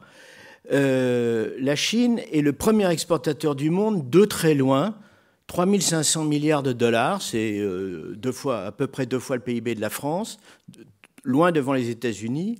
Son premier client, c'est pas les États-Unis, mais c'est l'Union européenne. Euh, Taïwan est un très puissant investisseur en Chine. Il y a 200, enfin, c'est difficile à, c'est difficile à estimer au centime près, mais il y a de l'ordre de 200 milliards de dollars de stocks euh, d'investissement taïwanais au fil des années en Chine versus euh, trois ou quatre en face de l'autre, dans l'autre sens. Donc c'est, voilà. Euh, il y a des secteurs d'activité que dominent les Chinois. Je vous rappelle que aujourd'hui la Chine est en crise économique. avec la, la, faillite de ses promoteurs immobiliers, avec la consommation qui est basse, etc. Mais elle est sauvée par trois secteurs qui sont les euh, cellules de solaire, 83% hein, du marché mondial, les batteries électriques, 56% du marché mondial, et depuis une date récente, les voitures électriques, BYD et quelques autres. Autrement dit, euh, tout le monde a intérêt à ce que ça continue et que les 90 000 navires euh, ou tankers ou porte-conteneurs euh, continuent à croiser par le détroit de Malacca. Euh, si la Chine a fait des rétorsions sur Taïwan depuis des années et des années, spécialement sous Xi Jinping. L'objectif étant de faire craquer l'île. Alors, la désinformation massive, est-ce que ça marche? Pas terrible. Les cyberattaques, 5 millions de cyberattaques par jour, est-ce que ça marche? Bah, Ils sont habitués. Et puis, sous la houlette de la fabuleuse Audrey Tang, ils ont, ils ont qu'on va nous montrer. Je vais, je vais la montrer quand même. Personnage parce que... étonnant. Voilà. Euh, ils sont habitués. Est-ce que l'intimidation permanente marche? Pas tant que ça. Est-ce que les gesticulations militaires, savez, les vols de, euh, avec euh, à chaque fois que des, responsables américains serrent la main, euh, Nancy Pelosi en août 2022, Kevin McCarthy après, etc., etc. Bon, est-ce que ça marche? Bah, Il faut pas être nerveux, mais ça marche pas. Ça, serait plus compliqué, là je parle sous contrôle de Mathieu Deschâtel, si on, faisait sortir euh, des, avions euh, euh de patrouille taïwanais dans un sens ou dans l'autre qu'il y, ait des accidents majeurs. Hein. Ça, on n'a pas encore vu, mais on n'a pas envie de voir. Bon. Mais est-ce que ça marche? Non. Qu'est-ce que pourrait faire la Chine? Punir Taïwan? Ben oui, elle, elle cherche à le faire tous les jours. Vous bombardez TSMC, TSMC, Taiwan Semiconductor Manufacturing Company, hein, c'est la seule société au monde qui soit capable de produire euh, des puces très sophistiquées de dernière génération, inférieures à 7 nanomètres. Les Chinois savent pas faire pour l'instant. Ça viendra un jour, mais pour l'instant, ils savent pas faire. Donc il y a un avantage comparatif majeur des Taïwanais. TSMC, 56% du marché mondial, 58% du marché mondial euh, des, puces sophistiquées. Le deuxième étant Samsung, euh, 16%. Europe, vous oubliez, il n'y a personne. Donc, euh, vous bombardez TSMC, vous faites une quarantaine sélective, comme ça a pu se produire sous certaines formes en 95 vis-à-vis -vis de Taïwan, en coupant les approvisionnements euh, à Taïwan. Alors, vous coupez le fuel, le riz, etc. Mais vous coupez aussi les approvisionnements de TSMC. Thrombose mondiale, c'est le charme de la mondialisation. Donc, tout le monde euh, euh a intérêt au statu quo. Dernier chiffre. Il euh, y, a une chose dont on parle pas tous les jours parce que c'est pas très sexy, ça fait pas les gros titres, mais ce qu'on appelle en industrie les biens intermédiaires. Les biens intermédiaires en industrie, c'est quoi? C'est pour fabriquer un vêtement, vous avez besoin de tissu. Pour fabriquer euh, des automobiles, vous avez besoin de tôle. Bon, eh bien, la Chine en importe euh, considérablement, pas seulement des matières premières, mais des biens intermédiaires. Qui est le premier euh, fournisseur de biens intermédiaires de toute l'industrie chinoise, industrie domestique ou industrie chinoise pour l'export Taïwan, 14%. Plus deux points dans les trois dernières années. Le deuxième, c'est la Corée du Sud. Le troisième, c'est le Japon. Et les États-Unis, l'Australie, etc., viennent après. Taïwan, premier fournisseur de biens intermédiaires. Donc, évidemment, ça se niche dans des produits qui sont, euh, dont on ne parle pas tous les jours, ce n'est pas des semi-conducteurs, etc. Mais tout le, monde, tout le monde est lié. Donc, si vous mettez un grain de sable là-dedans, tout le monde a à y perdre. Et nous, même occidentaux, si nous mettons des rétorsions économiques majeures euh, fa façon rétorsion économique à la russe, si vous voulez, euh, après l'Ukraine. Eh bien, il faut bien viser avec un double décimètre quelle rétorsion on, prend, parce que quand vous avez la Russie en face, vous faites des rétorsions sur, et des embargos sur le gaz russe. Bon, très bien, c'est un monoproduit. Ça marche pas, marche pas très bien d'ailleurs, mais, mais, mais quand même. Sur la Chine, vous êtes face au premier exportateur mondial dans lequel vous importez vous-même, euh, pour, pour la vie quotidienne, une majeure partie de vos produits. Donc, euh, punir euh, la Chine pour se punir soi-même, c'est se tirer le bal en pied. En chinois, on dit soulever une pierre et se la laisser tomber sur le pied. C'est la même chose. Isabelle Fang, est-ce que vous voulez ajouter quelque chose sur l'aspect guerre économique? Puis après, on parlera de la guerre par le droit aussi. Et pour l'aspect économique, euh, effectivement, ces dernières années, surtout depuis l'élection de Tsai Ing-wen en 2020, que la Chine a sorti euh, une série de mesures de sanctions pour, euh, par exemple, pour interdire aux Chinois de faire le tourisme sur l'île sur et interdire l'importation des produits agricoles de Taïwan. Et, il faut dire que ces mesures, comme le professeur Gravero vient d'expliquer, en effet, ça fonctionne peu ça fonctionne peu. Et l'économie taïwanaise est beaucoup plus, comment on de, résiliente. Et puis, euh, comme Taïwan a adopté avec succès, plutôt un, succès certain, de, de, une sorte de de-risking, comme découpling, c'est-à-dire au lieu, et avant, euh, sous Ma Ying-jeou, la, la, politique, c'est plutôt Taïwan va, va marcher vers le monde via Ma Ying-jeou, qui, est l'ancien président euh, taïwanais euh, du, du, parti Kuomintang. Oui, de, de, 2008 à, à, 2016, il a dit qu'il faut que Taïwan marche vers le monde via la Chine. Et, et maintenant, et la, la bonne politique, c'est plutôt que Taïwan va marcher peut-être va trouver la Chine, mais via le monde. Et donc maintenant, l'économie chinoise, l'économie taïwanaise a pris la commande Xinanxiang, c'est-à-dire de se tourner vers, euh, euh, vers l'Asie du Sud-Est et puis vers d'autres marchés au lieu vers le marché continent. Je voudrais, je voudrais qu'on parle avec vous de la guerre par le droit. Est-ce qu'on peut envisager euh, une loi, par exemple, sur la sécurité nationale qui serait calquée sur ce qui a été fait à Hong Kong, par exemple, qui menacerait, je ne sais pas, les ressortissants euh, taïwanais qui sont euh, basés à l'étranger ou des entreprises euh, étrangères basées en Chine. Est-ce que c'est une, éventualité? Puis on en parlera aussi avec vous, Mathieu, après. Et, du point de vue juridique, c'est impossible parce que Taïwan, un autre nom, c'est République de Chine. Sur chaque passeport de Taïwanais, il y a toujours le, nom qui s'appelle ROC, Republic of China. C'est ce qui n'est pas le cas de Hong Kong. Le Hong Kong, avant 97, c'est le, les passeports. Je, prends l'exemple de passeport puisque c'est plus facile à comprendre. Le passeport des Hongkongais, avant, c'était livré par, délivré par euh, les, le, le British, comment on dit, Royaume-Uni. ok. Oui. Et donc maintenant, c'est par, euh, c'est par le People's Republic of China, PRC. Et imaginez si un, un Hongkongais qui voyage euh, à Paris, il a perdu son passeport, qu'est-ce qu'il va faire? Il va, il, il, va demander un nouveau passeport auprès de l'ambassade de PRC à Georges V, avenue Georges V. Et si ambassade de Chine ambassade de Chine. Si un Taïwanais voyage à Paris, il a perdu son, son passeport, et qu'est-ce qu'il va faire? Il va dans le, bureau de représentant Taipei à Paris, qui est à la rue de l'université. Et, donc, quand on dit un, ressortissant, c'est donc c'est un, citoyen d'un pays souverain. Et la ROC, ROC, donc c'est un pays souverain de facto. Et de facto, euh, un exemple, euh, par exemple, même il s'appelle le bureau de représentants Taipei. Et donc les, représentants et le personnel, ils sont reconnus par, euh, par le Quai d'Orsay comme des personnes diplomatiques, et ce qui n'est pas du tout le cas pour Hong Kong. Et Hong Kong n'a jamais été, effectivement, c'est un territoire spécial. On dit c'est c'est de spécial sous, sous l'administration de, centrale de Pékin. Il n'y a pas Hong Kong n'a jamais disposé de ce, pouvoir, de, de, ce pouvoir, par exemple, de disposer d'une armée, ou bien d'avoir le, de, traiter directement avec un pays étranger.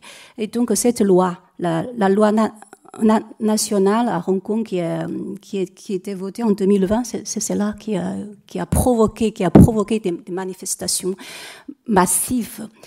Euh, et c'est pour régir effectivement sur, sur les, comment on dit, c'est non seulement sur chinois, il est censé, et, cette loi est censée avoir un, avoir un pouvoir extraterritorial. C'est-à-dire même un étranger, même un étranger pourrait être concerné. Et, mais il ne pourrait pas, et, et Pékin ne pourrait pas voter une loi sur Taïwan. Et tout simplement parce que Taïwan, c'est ROC, et donc c'est un pays qui dispose de son gouvernement, de son parlement. Et bien sûr, pour son propre plaisir, il peut, comme euh, par exemple à Pyongyang, euh, le Pyongyang, le Suu Kim, il peut voter une loi pour dire que je gouverne euh, Séoul, mais sauf il y aura aucune aucune force, aucune force exécutoire, puisque la, la loi, qui est, pour pour qu'une loi soit respecté. Il faut qu'il pouvoir exécuter. Et si la, force exterritoriale d'une loi, c'est encore faut-il que le gouvernement qui exécute ce pouvoir. On parle souvent de, de, de l'exterritorialité de la loi américaine. Les Français aiment bien en parler, le, la, fameuse loi de, de FCPA pour dire comment les Américains puissent arrêter les employés français sur le, tout, toute, toute cette, comment dire, cette sanction qui sont, qui sont aperçues comme un impérialisme juridique. C'est parce que les Américains, ils, disposent des pouvoirs pour exécuter. Ils, ils, pourraient sanctionner les, les, entreprises, soit, sur la bourse et soit, soit sur le marché. Mais le gouvernement chinois, il, ne dispose pas pour l'instant, et il est difficile de voir comment, et dans le futur, il pourrait disposer de ce pouvoir de faire exécuter sa loi sur le territoire étranger. Alors Mathieu, je pense que vous voulez réagir là-dessus. Je vais être un, un, tout petit peu prudent sur ce sujet, même si je, je vous suis euh, sur la question de l'exécution. Je pense que euh, quand on regarde les lois existantes, vous avez une loi anti-sécession qui a été adoptée en 2005 euh, précisément pour Taïwan. Il y a aussi une loi euh, sur la sécurité nationale qui n'est pas spécifiquement euh, sur, enfin c'est pas la loi euh, de, de Hong Kong. Et on a dans ces textes déjà des notions de crimes de sécession, aussi de collusion avec des forces étrangères, de subversion, mais on n'a pas, comme vous le dites, de poursuite pénale extraterritoriale pour des individus ou pour des organisations dont on pourrait dire il a commis le crime sécessionniste. Euh, je pense qu'on peut malheureusement imaginer que la politique chinoise aille plus loin dans ce sens-là dans les prochaines années. Euh, et je ne crois pas que le fait que la Chine soit dans l'incapacité d'exécuter complètement, et je vous suis entièrement là-dessus, euh, ce serait extrêmement difficile d'exécuter euh, une telle législation, que ce soit une législation spécifique ou que ce soit juste ces, lois existantes sur, ces, sur ces crimes avec des poursuites pénales. Mais est-ce que c'est vraiment nécessaire pour produire des effets politiques d'être capable de les exécuter complètement euh, On voit que sur la question des extraditions de ressortissants taïwanais vers la Chine, on a déjà euh, une position de la Cour européenne des droits de l'homme, euh, puisqu'il y a eu des cas. Il y a eu des cas de ressortissants taïwanais arrêtés par l'Espagne parce qu'ils étaient dans des, dans des organisations d'arnaque téléphonique auprès de, ressortissants chinois, qui donc ont été extradités euh, vers la République populaire de Chine. Et on a eu ensuite deux cas euh, qui ont abouti à une conclusion de la Cour européenne des droits de l'homme. Un premier cas en République tchèque, à peu près similaire, où la Cour suprême tchèque a dit non, pas d'extradition de ressortissants taïwanais vers la République populaire de Chine parce que risque de torture. Et ensuite, on a eu un cas polonais qui a amené la Cour européenne euh, des droits de l'homme à prendre position dans le sens de non, pas d'extradition euh, de ressortissants taïwanais vers la RPC à cause du risque de torture. Mais en revanche, si vous aviez demain euh, des actions chinoises pour extrader des ressortissants taïwanais qui ont pris des positions sur les réseaux sociaux, qui se sont engagés dans des actions politiques et qui se trouvent dans des pays qui, eux, ont accepté des extraditions vers la Chine, je pense au Cambodge, je pense au Vietnam.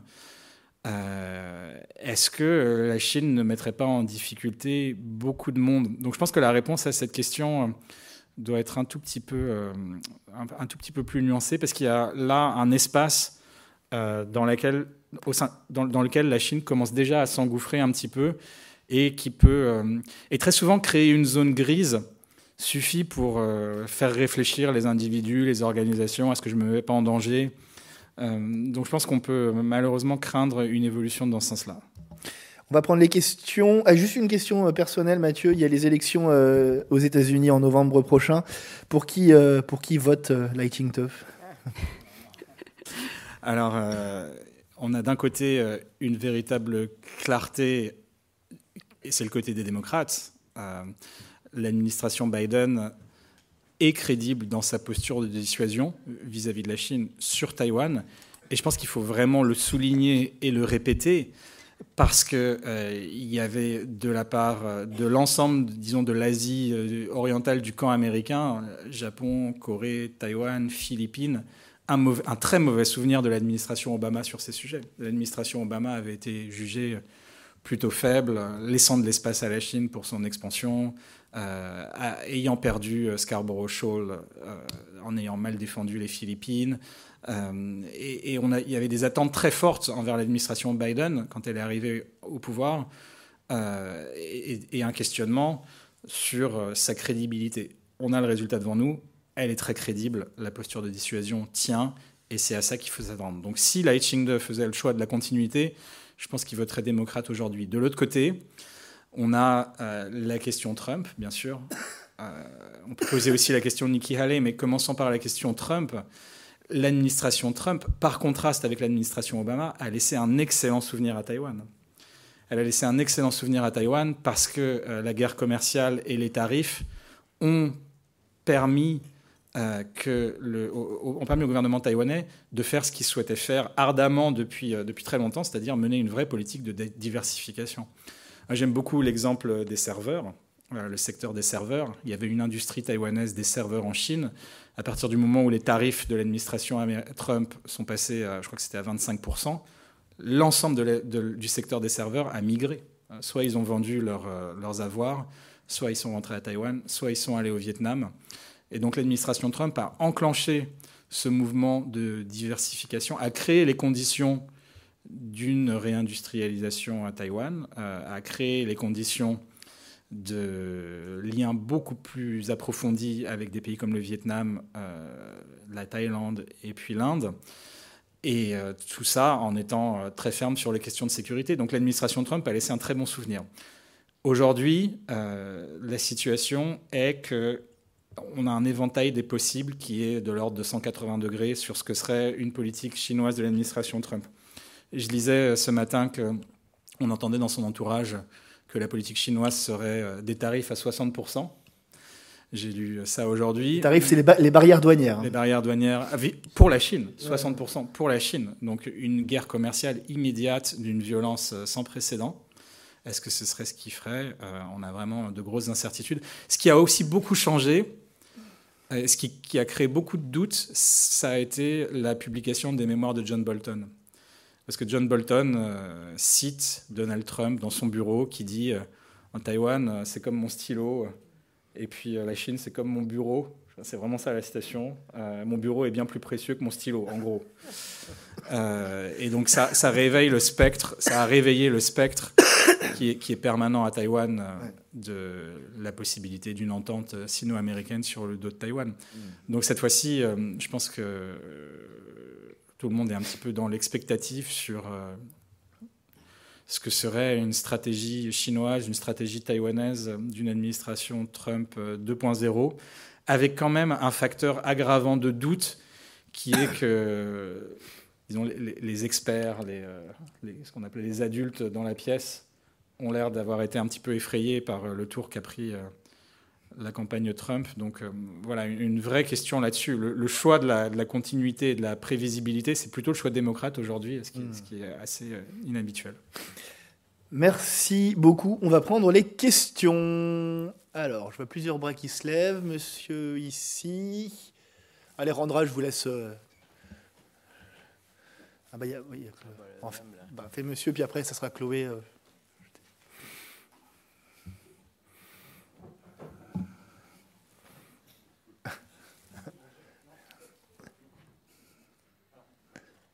Bonjour. Oui, c'est bon. Bonjour. Euh, j'ai une question par rapport euh, aux triades et au rôle qu'elles pourraient jouer euh, en cas d'invasion, enfin d'attaque chinoise, notamment Bamboo Uni et ses liens avec le Kuomintang. Est-ce que vous pensez que ça peut représenter une vraie force, une vraie force intérieure par les réseaux, par le nombre de membres et par les, le, le, pourcentage de l'économie de Taïwan que ça peut représenter? Est-ce que vous pensez que c'est quelque chose à prendre en compte ou les armées nationales seraient tellement importantes que on devrait se fixer à ça. Alors c'est intéressant parce que la question que vous posez, quelqu'un l'a posée exactement il y a 5 minutes sur le YouTube. Ah, c'est peut-être vous d'ailleurs, non Voilà, c'est le document. Quelqu'un veut répondre? Isabelle? Pour le triade à Taïwan. Après, j'ai eu le reportage sur le DV5. J'ai discuté avec des amis à Taïwan. Donc, euh, j'ai forwardé les informations. J'ai dit, qu'est-ce que, qu'en pensez-vous? Et, et, la réponse, c'est le triade, il travaille pour l'argent. Donc, si Kuomintang paye plus, on travaille pour Kuomintang. Si, si le PCC paye plus, on travaille pour PCC. Donc, euh, extra, extra. Donc, je, donc c'est un peu, un peu comme un élément. Euh, je pense qu'on ne prend pas en compte. Au moins, d'après ce que j'ai compris, on ne prend pas en compte.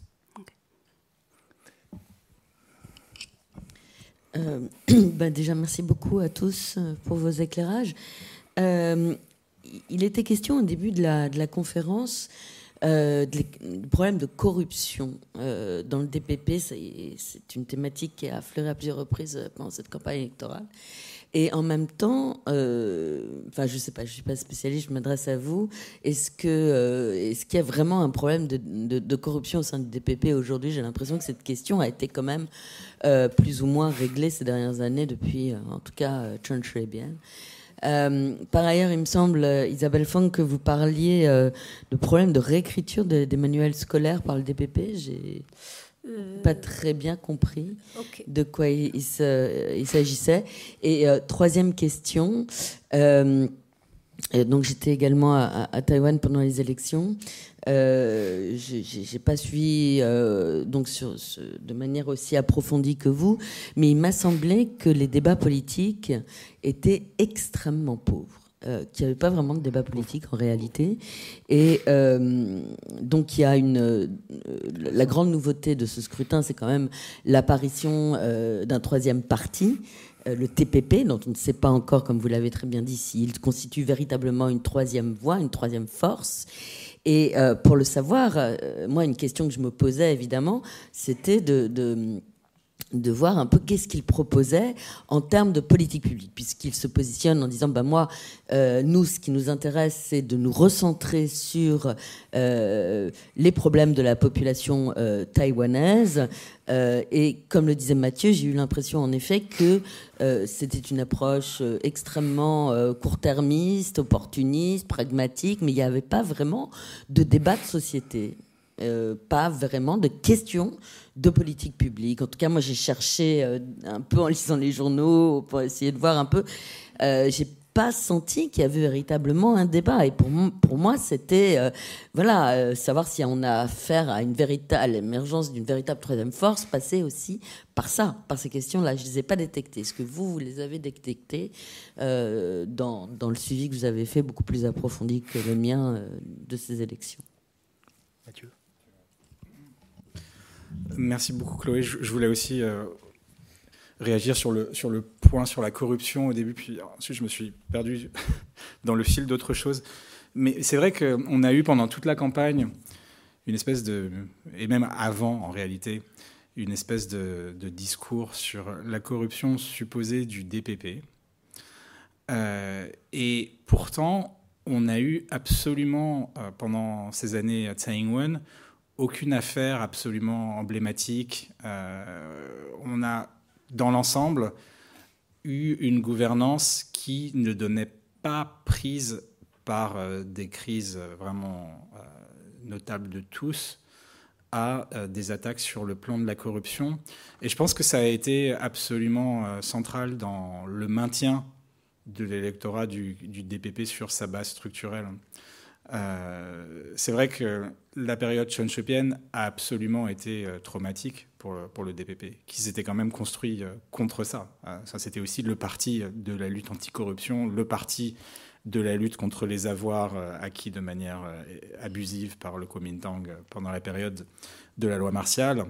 et donc le DPP avait détruit sa propre réputation pendant les années chonchopiennes sur ce sujet. Et pour moi, euh, même s'il y a toujours dans le jeu politique des attaques euh, un peu floues, euh, on n'a pas eu de scandale qui soit d'ampleur suffisante pour que ce soit un sujet qui affaiblisse le DPP pendant l'élection. Après, sur le TPP et ses positions en matière de politique publique, alors, je suis, absolument d'accord avec tes, observations pour moi, on va avoir enfin, après quatre ans, une liste de ce qui a été voté par le TPP qui permettra d'y voir un petit peu plus clair, mais euh, le, vrai positionnement stratégique, c'était euh, on refuse le clivage traditionnel. Et c'est suffisant pour euh, attirer beaucoup de gens. Parce que c'est vrai que le, clivage traditionnel est quand même un carcan terrible de devoir toujours se positionner par rapport à ça.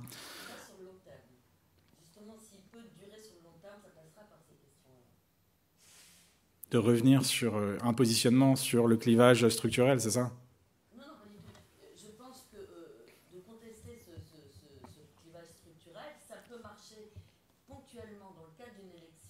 Mm. Et euh, pour que le TPP devienne véritablement une force politique qui compte sur la scène euh, politique taïwanaise, il me semble qu'il euh, devra se repositionner autrement sur des questions plus, entre guillemets, de fond, durables, etc. En tout cas, clarifier, comme tu dis. Oui. Mais tout le message est sur. pour moi, le terme clé, c'est l'efficacité de la gouvernance. Parce que c'est ce qui plaît beaucoup, en fait. c'est ce qui plaît beaucoup et c'est sur ce sur quoi Tsai a essayé de maintenir sa popularité, ça a fonctionné euh, en partie. Euh, mais le message, c'était l'efficacité de la gouvernance. Et évidemment, quand on n'a pas de, gouvernance à mettre en avant pour, euh, pour être testé, c'est assez facile. Mais c'est vrai qu'il y a une attente sur ce plan-là. et puis la, gouvernance non idéologisée. Sur la, sur la, question de la réécriture des manuels scolaires. je voudrais ajouter un mot sur la corruption. Euh, ce que je trouve c'est formidable à Taïwan, c'est vraiment c'est une société libre, démocratique. Il y a la liberté, il y a la liberté de la presse. Quand on parle de la liberté de la presse, c'est-à-dire pour le même, c'est-à-dire les corruptions. Les corruptions, s'il y en a, ce sera révélé, étalé en public. Je dis un, un exemple pour la corruption, c'est c'est les œufs. Et le nom paraît très ridicule parce que quand on parle des œufs en chinois, c'est tan. Ça, pourrait aussi dire c'est c'est une euh, bombe nucléaire et aussi tan. Et donc je, pense donc ça, ça a eu lieu quand Taïwan, c'est comme les autres pays du monde, pendant certains temps, on, avait une crise de, trouver des, œufs, des œufs au marché. Et donc le gouvernement, le gouvernement a à importer, importer des œufs, euh, mais de manière très, comment on dit, pour, gérer, pour, euh, pour tracer, et puis euh, c'est très opaque, très opaque, et donc ça devient presque un feuilleton, un feuilleton dans la presse. Et, donc, il me semble, il y a un ministre qui a été remercié à cause de cela.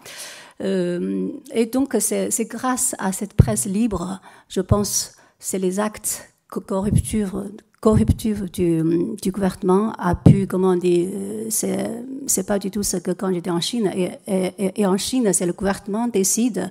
Moi, je, je, veux que cette presse en parle, qui, quel fonctionnaire a été corrompu. Mais là, comme c'est la presse libre, et donc je lis chaque détail de l'affaire. Et, la conclusion, c'est effectivement, pour cette crise des œufs, s'appelle pour cette crise des œufs, c'est effectivement, il y a des abus, il y a des. Ça a été un, ça a été un, sujet qui est, qui est que, que a pris cette crise des œufs pour attaquer, pour attaquer euh, les Verts, les, les DPP. Euh, mais maintenant, euh, à Taïwan, quand on rencontre quelqu'un qui est de Kuomintang, parce que Kuomintang avant était très corrompu, était très corrompu, et donc le DPP est arrivé au pouvoir pour dire euh, ben, justement, et ce gouvernement corrompu, on va les virer. Et eux, ils sont arrivés, c'est Chen Shui-bian. Après, on sait que Chen Shui-bian est terminé en prison parce qu'il est corrompu. Et, et donc, et maintenant, et pour les, les, les, les les électeurs de deux camps, si on dit euh, vous êtes corrompu, euh, le, et après c'est les, les DBB dit bon, commandant, c'est encore pire, c'est-à-dire on, ne nie pas. On ne nie pas que le parti pour lequel on a voté est corrompu, mais on dit que vous êtes pire. Et, et donc, euh, donc l'effet, c'est là. Et puis pour l'instant, la troisième partie, on dit le plan de Cohen. Pour l'instant, il n'y a pas encore des, il y a encore des, dans la presse des corruptions. Mais, mais, mais je pense que si on dit que, le gouvernement de Tsai Ing-wen n'était pas corrompu, euh, je pense que c'est très difficile. c'est très difficile. Après, il y a des. Ouais. Mais, et encore une fois, je dis que la, la liberté de la presse, c'était comme je suis en Europe. Donc, c'est une société vraiment démocratique, comme, comme, comme moi, j'applaudis vis-à-vis de l'autre côté du, comment on dit, du, du, du droit. Euh, juste qu'on comprenne l'histoire de la réécriture des manuels scolaires, parce que ça suscite le débat ici et aussi euh, sur le, YouTube. Qu'est-ce qui s'est passé avec les manuels scolaires euh, En effet, c'est début de 2000 quand, quand, le, quand le gouvernement a fait venir Li Yuanzhe. Li Yuanzhe, c'est un ancien prix Nobel. Donc, on l'a nommé comme le président de l'Académie Sinica.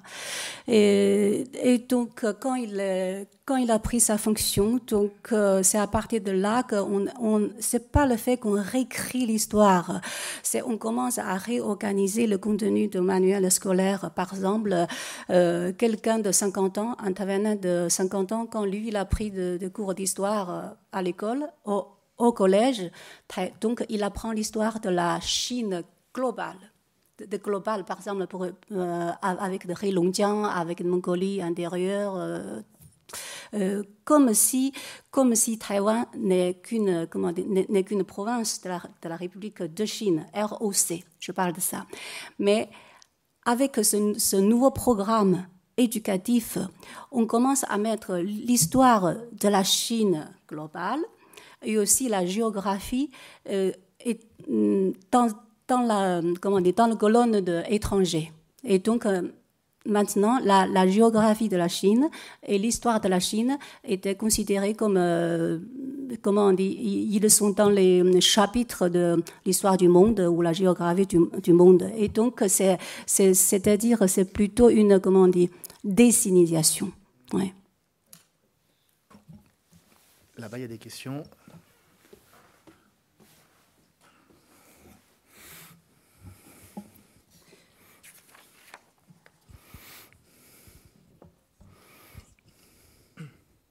Bonsoir. Le président là a été élu avec 40% des voix, donc 60% des voix sont allées sur, vers d'autres candidats. Pourrait pourrait pourrait, est-ce qu'il pourrait y avoir un débat, un débat autour d'un scrutin à deux tours, dont, si c'était le cas, le résultat aurait été très probablement très différent?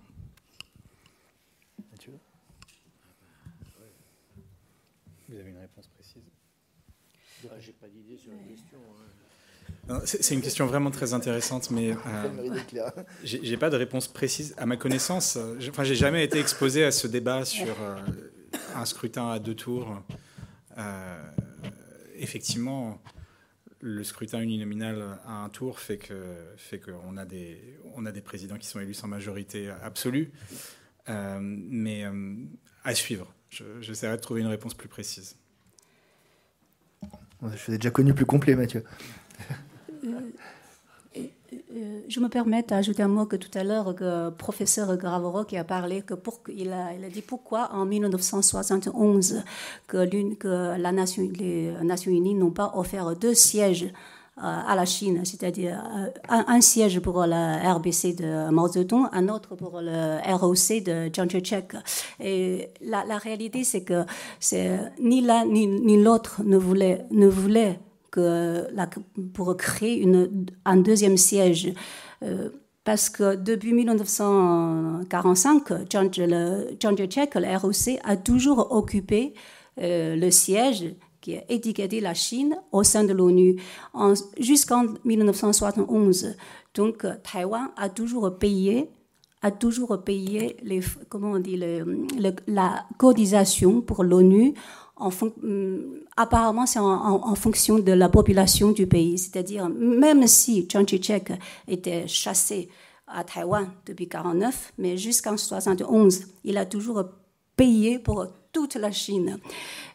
donc, il a refusé, bien, sûr, parce qu'apparemment, Washington a négocié pour, dire vous pouvez rester, mais sur un, deuxième siège, mais Chiang Kai-shek a refusé. Parce que il est, il est le président de, de ROC si s'il accepte le siège d'une deuxième Chine, c'est-à-dire il doit modifier la constitution, la constitution de Taïwan, c'est-à-dire la constitution de la ROC, encore maintenant, il, englobe toujours toute la Chine. Donc, euh, voilà, c'est la raison pour laquelle on n'a pas créé le deuxième siège. Je suis pas sûr que c'était exactement l'objet de la, question qui portait plus sur les élections à un ou deux tours à Taïwan. Oui. Voilà, mais, mais, mais c'était très intéressant d'avoir ce, point de vue. Euh, d'autres questions? Là-bas, oui. Madame, là, juste euh, là, Monsieur. Madame. Bonsoir. J'ai deux questions euh, rapides. Une question en, politique intérieure. Le, le, le 1er février, le, par le nouveau président du Parlement va être élu à Taïwan. Est-ce qu'on a déjà des informations sur les éventuelles tractations euh, politiques en interne euh, Un ticket vert-blanc, un ticket bleu-blanc Première question. Deuxième question, est-ce qu'on a des détails sur la politique qui pourrait être menée en faveur du secteur des semi-conducteurs? Et est-ce que c'est donc de la compétence du président euh, William Lai ou est-ce que ce serait euh, plutôt aux, mains du, Parlement et d'une éventuelle coalition parlementaire? Voilà.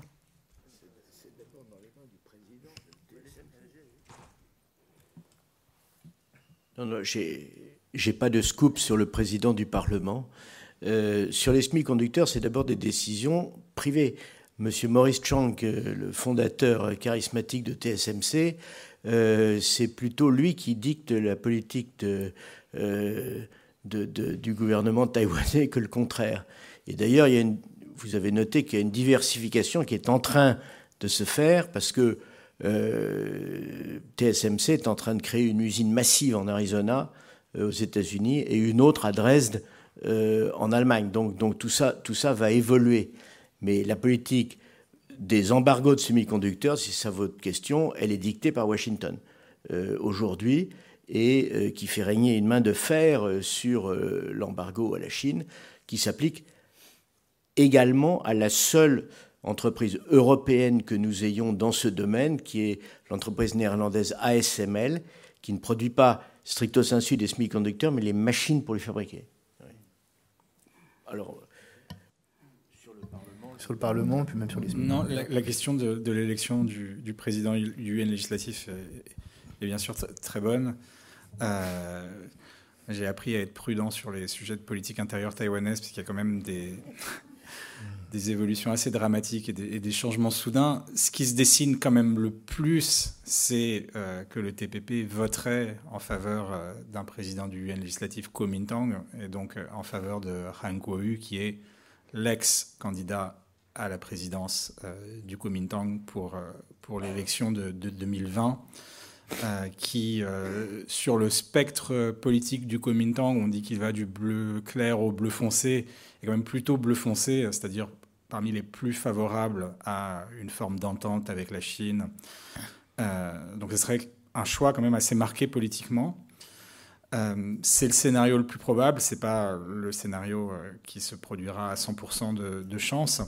Et même si c'était le cas, euh, je pense que on voit bien que le TPP aura besoin de rééquilibrer. Si euh, cet argument du euh, positionnement ninisme pour élargir le centre, survivre au centre en fait, et se présenter comme une alternative au centre tient, si c'est ça la stratégie du TPP, voter pour la candidature de Han Kuo-yu à la présidence du UN législatif, c'est quand même aller vraiment dans un sens euh, très très marqué politiquement. Et donc je pense qu'il faudrait un rééquilibrage pour euh, continuer à, occuper le centre. Donc ça va être un, jeu euh, permanent de, va-et-vient entre, entre les deux principaux partis.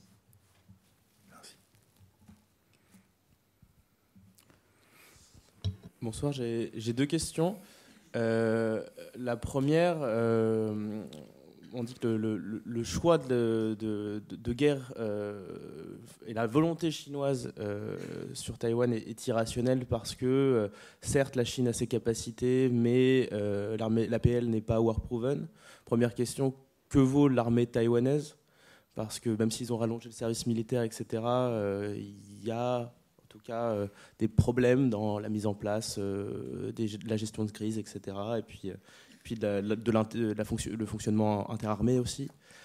Euh, deuxième question, euh, pareil, euh, la guerre avec Taïwan irrationnelle parce que la Chine doit être centrée sur ses problématiques domestiques.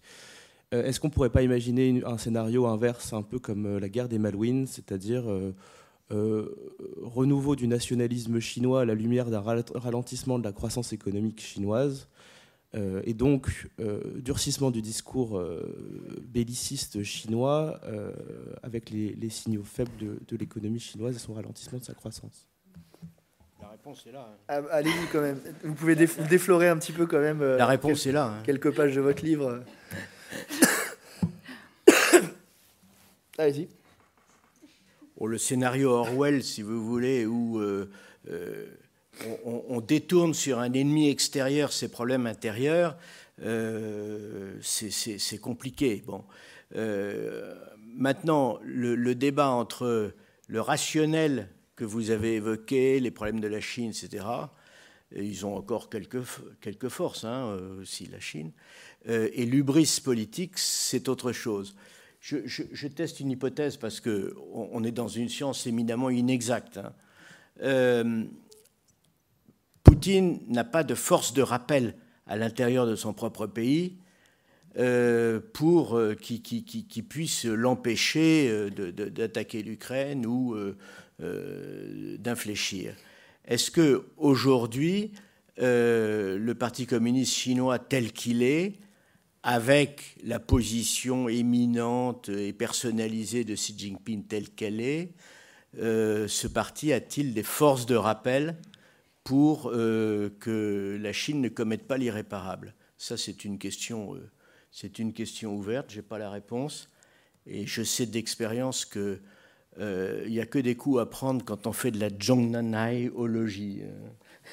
Zhongnanhai, le siège du Parti communiste chinois. Siège du, à Pékin. Du, du, pouvoir chinois. Du pouvoir chinois. Du pouvoir chinois. Mathieu, sur la capacité de l'armée taïwanaise? Oui, je voudrais dire deux, trois choses là-dessus.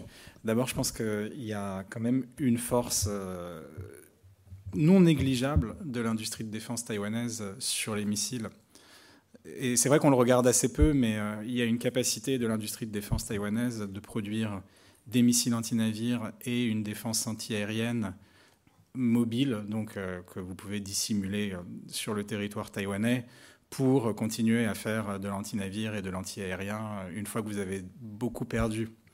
Et je pense que dans tout l'équilibre des forces euh, entre les deux rives, c'est sans doute cette capacité-là qui a le plus de, capacité, de, puissance de dissuasion propre. Bien sûr, la dissuasion taïwanaise repose sur euh, la dissuasion étendue des États-Unis, mais euh, dans un scénario de confrontation entre les deux rives,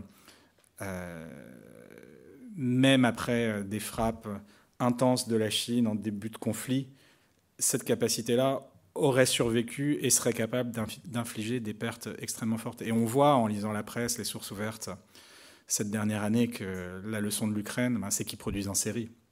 Euh, évidemment, on n'a pas les chiffres sur le nombre de missiles anti-navires mobiles et de missiles anti-aériens mobiles, mais c'est un point important. Le deuxième point, et c'est vraiment une leçon de l'Ukraine, c'est que je pense que la réflexion de tout le monde a changé sur le risque de guerre entre les deux rives. Parce que ce qui dominait la réflexion pendant, pendant longtemps, et ça, dominait la réflexion parce que c'est un petit peu ce que, ce que poussait la Chine dans la réflexion, c'est l'idée que bah, en 3-4 jours, euh, ce serait plié. C'est l'idée d'une blitzkrieg, en fait. L'idée d'une blitzkrieg avec des frappes de missiles sur les centres de commandement politique et militaire, appuyé par des attaques cyber et puis euh, des opérations de forces spéciales. Et il n'y aurait plus de commandement politique militaire taïwanais euh, et les États-Unis n'auraient même pas le temps d'intervenir. C'est ce qu'on entendait un petit peu. Ce qu'a démontré l'échec de la blitzkrieg russe en Ukraine, c'est que, que quand on est capable de résister, d'absorber ce premier choc, ben, on rentre dans une autre logique. Donc toute, toute la réflexion aujourd'hui, elle est sur survivre à la première frappe. Et c'est pour ça que l'un des sujets les plus importants à Taïwan aujourd'hui sur les questions militaires, c'est euh, est-ce que Taïwan, la société taïwanaise, euh, donc pas seulement les forces, militaires mais, et les forces de réserve, mais l'ensemble de la société, pourrait entrer, euh, ou même sans, sans aller jusque-là, est-ce que Taïwan peut persuader la Chine que après cette première frappe, en admettant que la Chine a une tête de pont sur Taïwan, qu'on a vraiment euh, une invasion qui commence, est-ce que Taïwan est capable de mener une guérilla urbaine longue, c'est-à-dire de faire durer le conflit? Euh, Évidemment, c'est dévastateur pour tout le monde, mais c'est faire croire persuadé qu'une guerre serait forcément longue. Je pense que c'est vers ça que la réflexion stratégique s'oriente aujourd'hui. Évidemment, il y a beaucoup de questions qui se posent là-dessus, parce que là, on entre dans des choses très difficilement mesurables, la résilience de la société, la détermination des uns et des autres. Euh, et ce qu'a démontré l'Ukraine, c'est qu'on ne sait pas jusqu'au moment où, en fait. Kim Il-sung avait déjà vendu à Mao Tse-tung que l'affaire coréenne serait pliée en trois jours.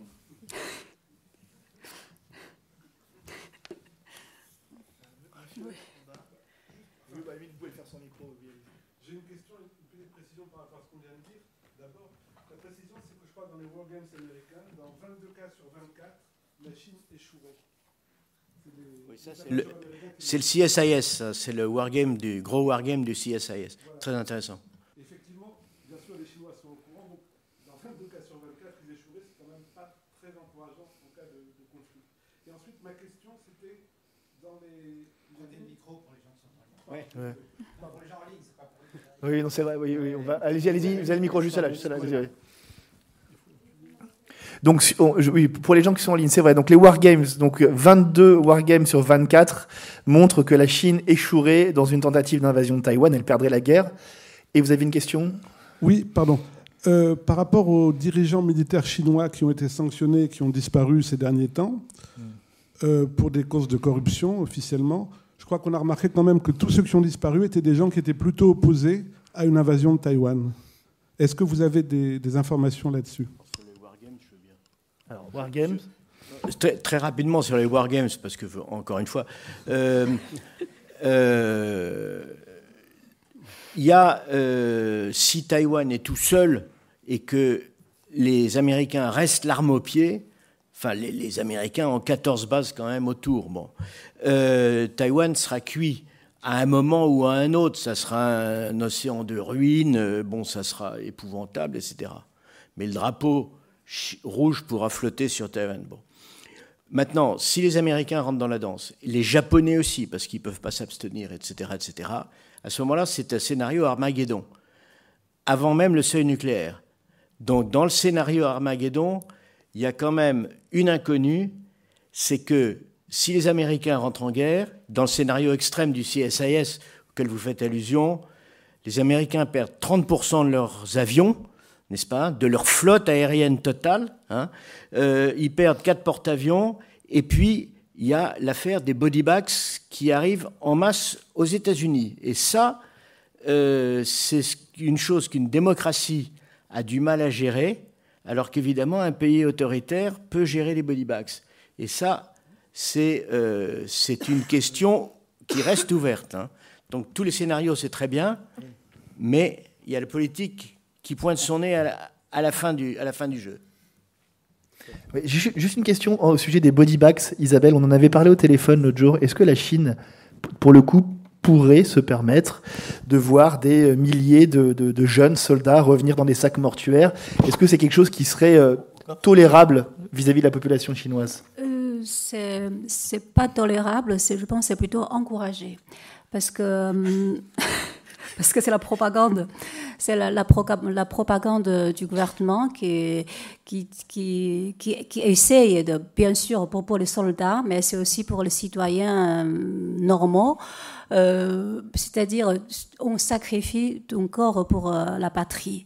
Donc c'est quelque chose de glorieux.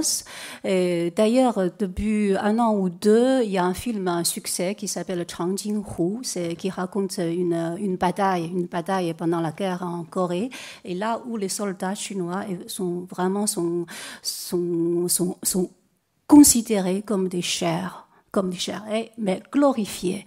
C'est ça la différence entre la culture, comment on euh, entre la culture totalitaire et, par rapport à la culture individuelle dans une démocratie. Et dans une démocratie, les jeunes, par exemple, si on dit demain il y a la guerre en France, il y aura, forcément une partie des jeunes qui sont prêts, qui sont prêts pour combattre, mais il y a forcément une, autre partie, peu importe le pourcentage, il a, le droit de dire non, je ne vais pas la guerre. Mais, mais, dans un pays totalitaire, je pense, et cette deuxième partie des voix, on va dire, il, n'y a, pas de place de se faire entendre. Donc, euh, effectivement, pour, pour, une guerre avec Taïwan euh, et en Chine, on est prêt, mais d'ici là, d'ici là que on voit dans la propagande et dans la vraie vie, c'est autre chose. Parce que quand la vie, quand la vie du, quotidien du peuple est devenue de plus en, plus difficile, c'est, ce que j'ai, senti pendant mon récent voyage en, Chine. C'est-à-dire, et les jeunes, une fois ils quittent, euh, ils quittent le campus, ils ne trouvent pas de travail. Et les, gens de 35 ans, une fois licenciés, ils ne trouvent pas, de boulot. Et, quand la population en masse commence à, à ce mécontentement, je ne vois pas comment cette propagande peut fonctionner. Merci. Je, je, rebondis juste sur une question du chat au sujet des passeports et euh, de la position du terme Republic of China sur les passeports taïwanais.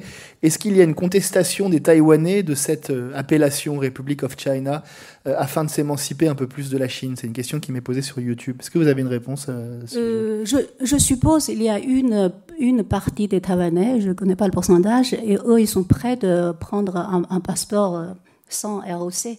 Euh, mais j'aimerais bien vous raconter euh, comment une affaire judiciaire pour, euh, vous, montrer pourquoi le ROC c'est très important sur le plan juridique. C'est en 2018, il y a un, un, jeune Shanghaïen, il est venu à Taïwan, il fait le, il, fait le voyage en vélo autour de l'île.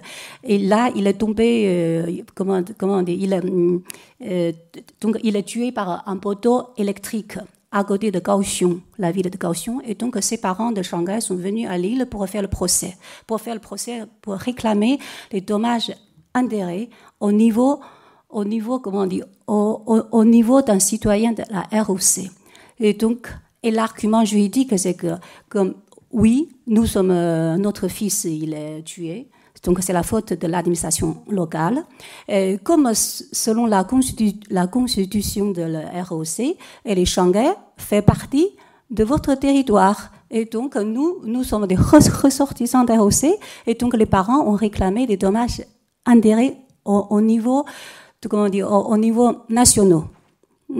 Et, et, donc, euh, cette affaire, ça a eu lieu en 2018, et le jugement est rendu récemment, en 2023, donc euh, c'était c'était sur le point de devenir un sujet politique et parce que euh, en, en, première instance euh, ils ont donné raison ils ont ils ont raison aux parents qui sont venus de Shanghai qui réclament que leur fils est un citoyen de ROC.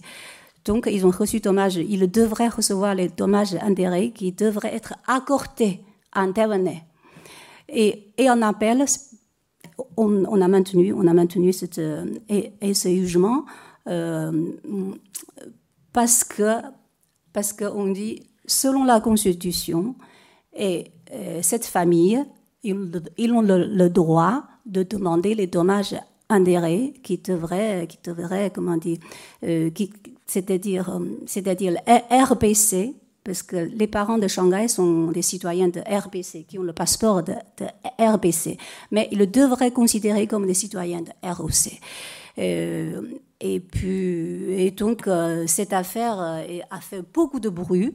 Et le, gouvernement de, le, gouvernement de, de Tsai Ing-wen, effectivement, ils ont, ils, ils étaient opposés, ils étaient opposés à cet argument, mais ils n'ont pas opposé au pour, le dommage intérêt, parce qu'ils ont dit cet argument peut être euh, manipulé par Pékin pour dire euh, one, one China policy.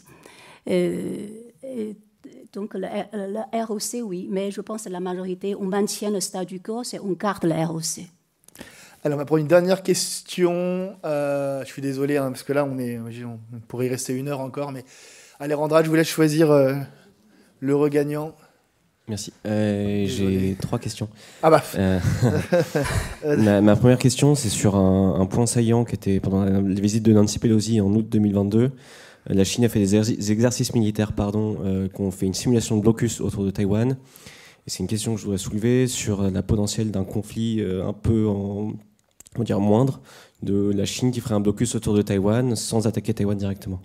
Une autre question, c'est la question de politique intérieure. Euh, les Taïwanais se plaignent beaucoup du DPP qui fait pas beaucoup pour une précarisation grandissante de la population, les prix de l'immobilier qui explosent à Taipei, notamment à Kaohsiung aussi, et des gens qui ont des salaires qui restent stagnants.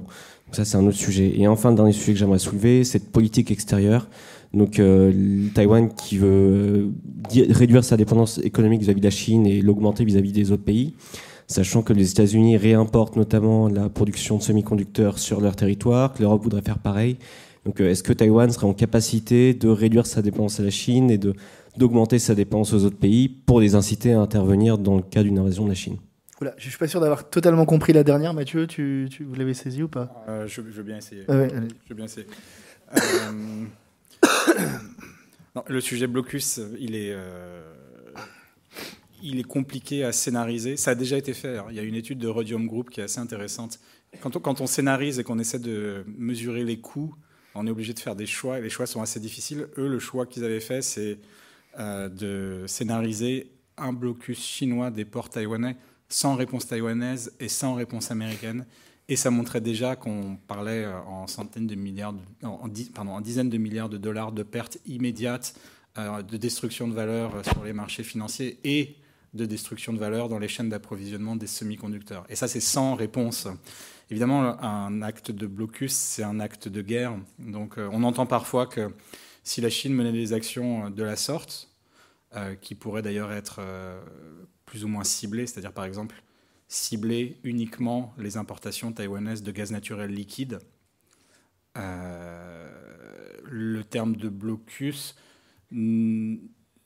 étant un acte de guerre, euh, et dans la logique chinoise qui est euh, on, gère à l'intérieur d'une seule Chine, ce serait plutôt des opérations de quarantaine. Donc il y a des questions sur euh, comment est-ce qu'il serait possible de réagir à ce type de choses. Ce qui est sûr, et je crois que Jacques Gravreau l'a amplement expliqué déjà, c'est que toutes ces actions-là ont un coût très fort pour tout le monde, pas seulement, pas seulement pour Taïwan. Les ports le, trafic maritime dans le détroit de Taïwan, les exportations chinoises en dépendent aussi énormément. Donc on a des choix comme ça qui sont des choix aussi euh, de perte euh, pour, soi-même. Euh, le sujet de précarisation, alors vraiment, pour avoir suivi les élections taïwanaises plusieurs fois, il est toujours là. C'est un petit peu la malédiction du pouvoir en place, parce qu'il n'y a pas eu d'action décisive sur euh, les salaires euh, d'entrée dans le marché du travail à Taïwan. Dans le même temps, Taïwan, l'année dernière, a dépassé la Corée du Sud en matière de PIB par habitant. Donc on a euh, un enrichissement collectif très fort, mais qui ne se répercute pas sur les salaires, en fait. Et c'est vrai que c'est très, très frappant de regarder ces courbes à Taïwan. L'argent est un petit peu ailleurs. Hein. Quand vous regardez, par exemple, les bonus euh, dans le secteur des semi-conducteurs, ou alors je me souviens du cas des bonus chez Evergreen Marine, qui est euh, l'une des la grande entreprise taïwanaise de transport de containers. 46 mois, 50 mois. Enfin, l'argent circule différemment. Il y a eu aussi beaucoup d'enrichissement par l'investissement immobilier, euh, même pour des salaires modestes. Et il y a aussi des stratégies patrimoniales qui font que le salaire est un vrai sujet, euh, mais le salaire n'est pas la seule mesure de, des trajectoires euh, économiques individuelles. Et par contre, la dernière question, effectivement. Oui, la, dernière question, si vous pouvez la reformuler. Parce que... La disparition du Silicon Shield, en quelque sorte. De quoi de... Oui, mais alors, je, dis un mot là-dessus. Euh, Expliquez ce que c'est peut-être le Silicon Shield. Parce que... Je, je pense que c'est une erreur, et on, l'entend beaucoup, et je, je, pense que c'est une erreur de, de penser que en construisant une fonderie en Arizona, euh, deux à, Kyushu et puis une à Dresde, TSMC est dans une logique de gestion du risque chinois, de gestion du risque de conflit. C'est pas vraiment ça.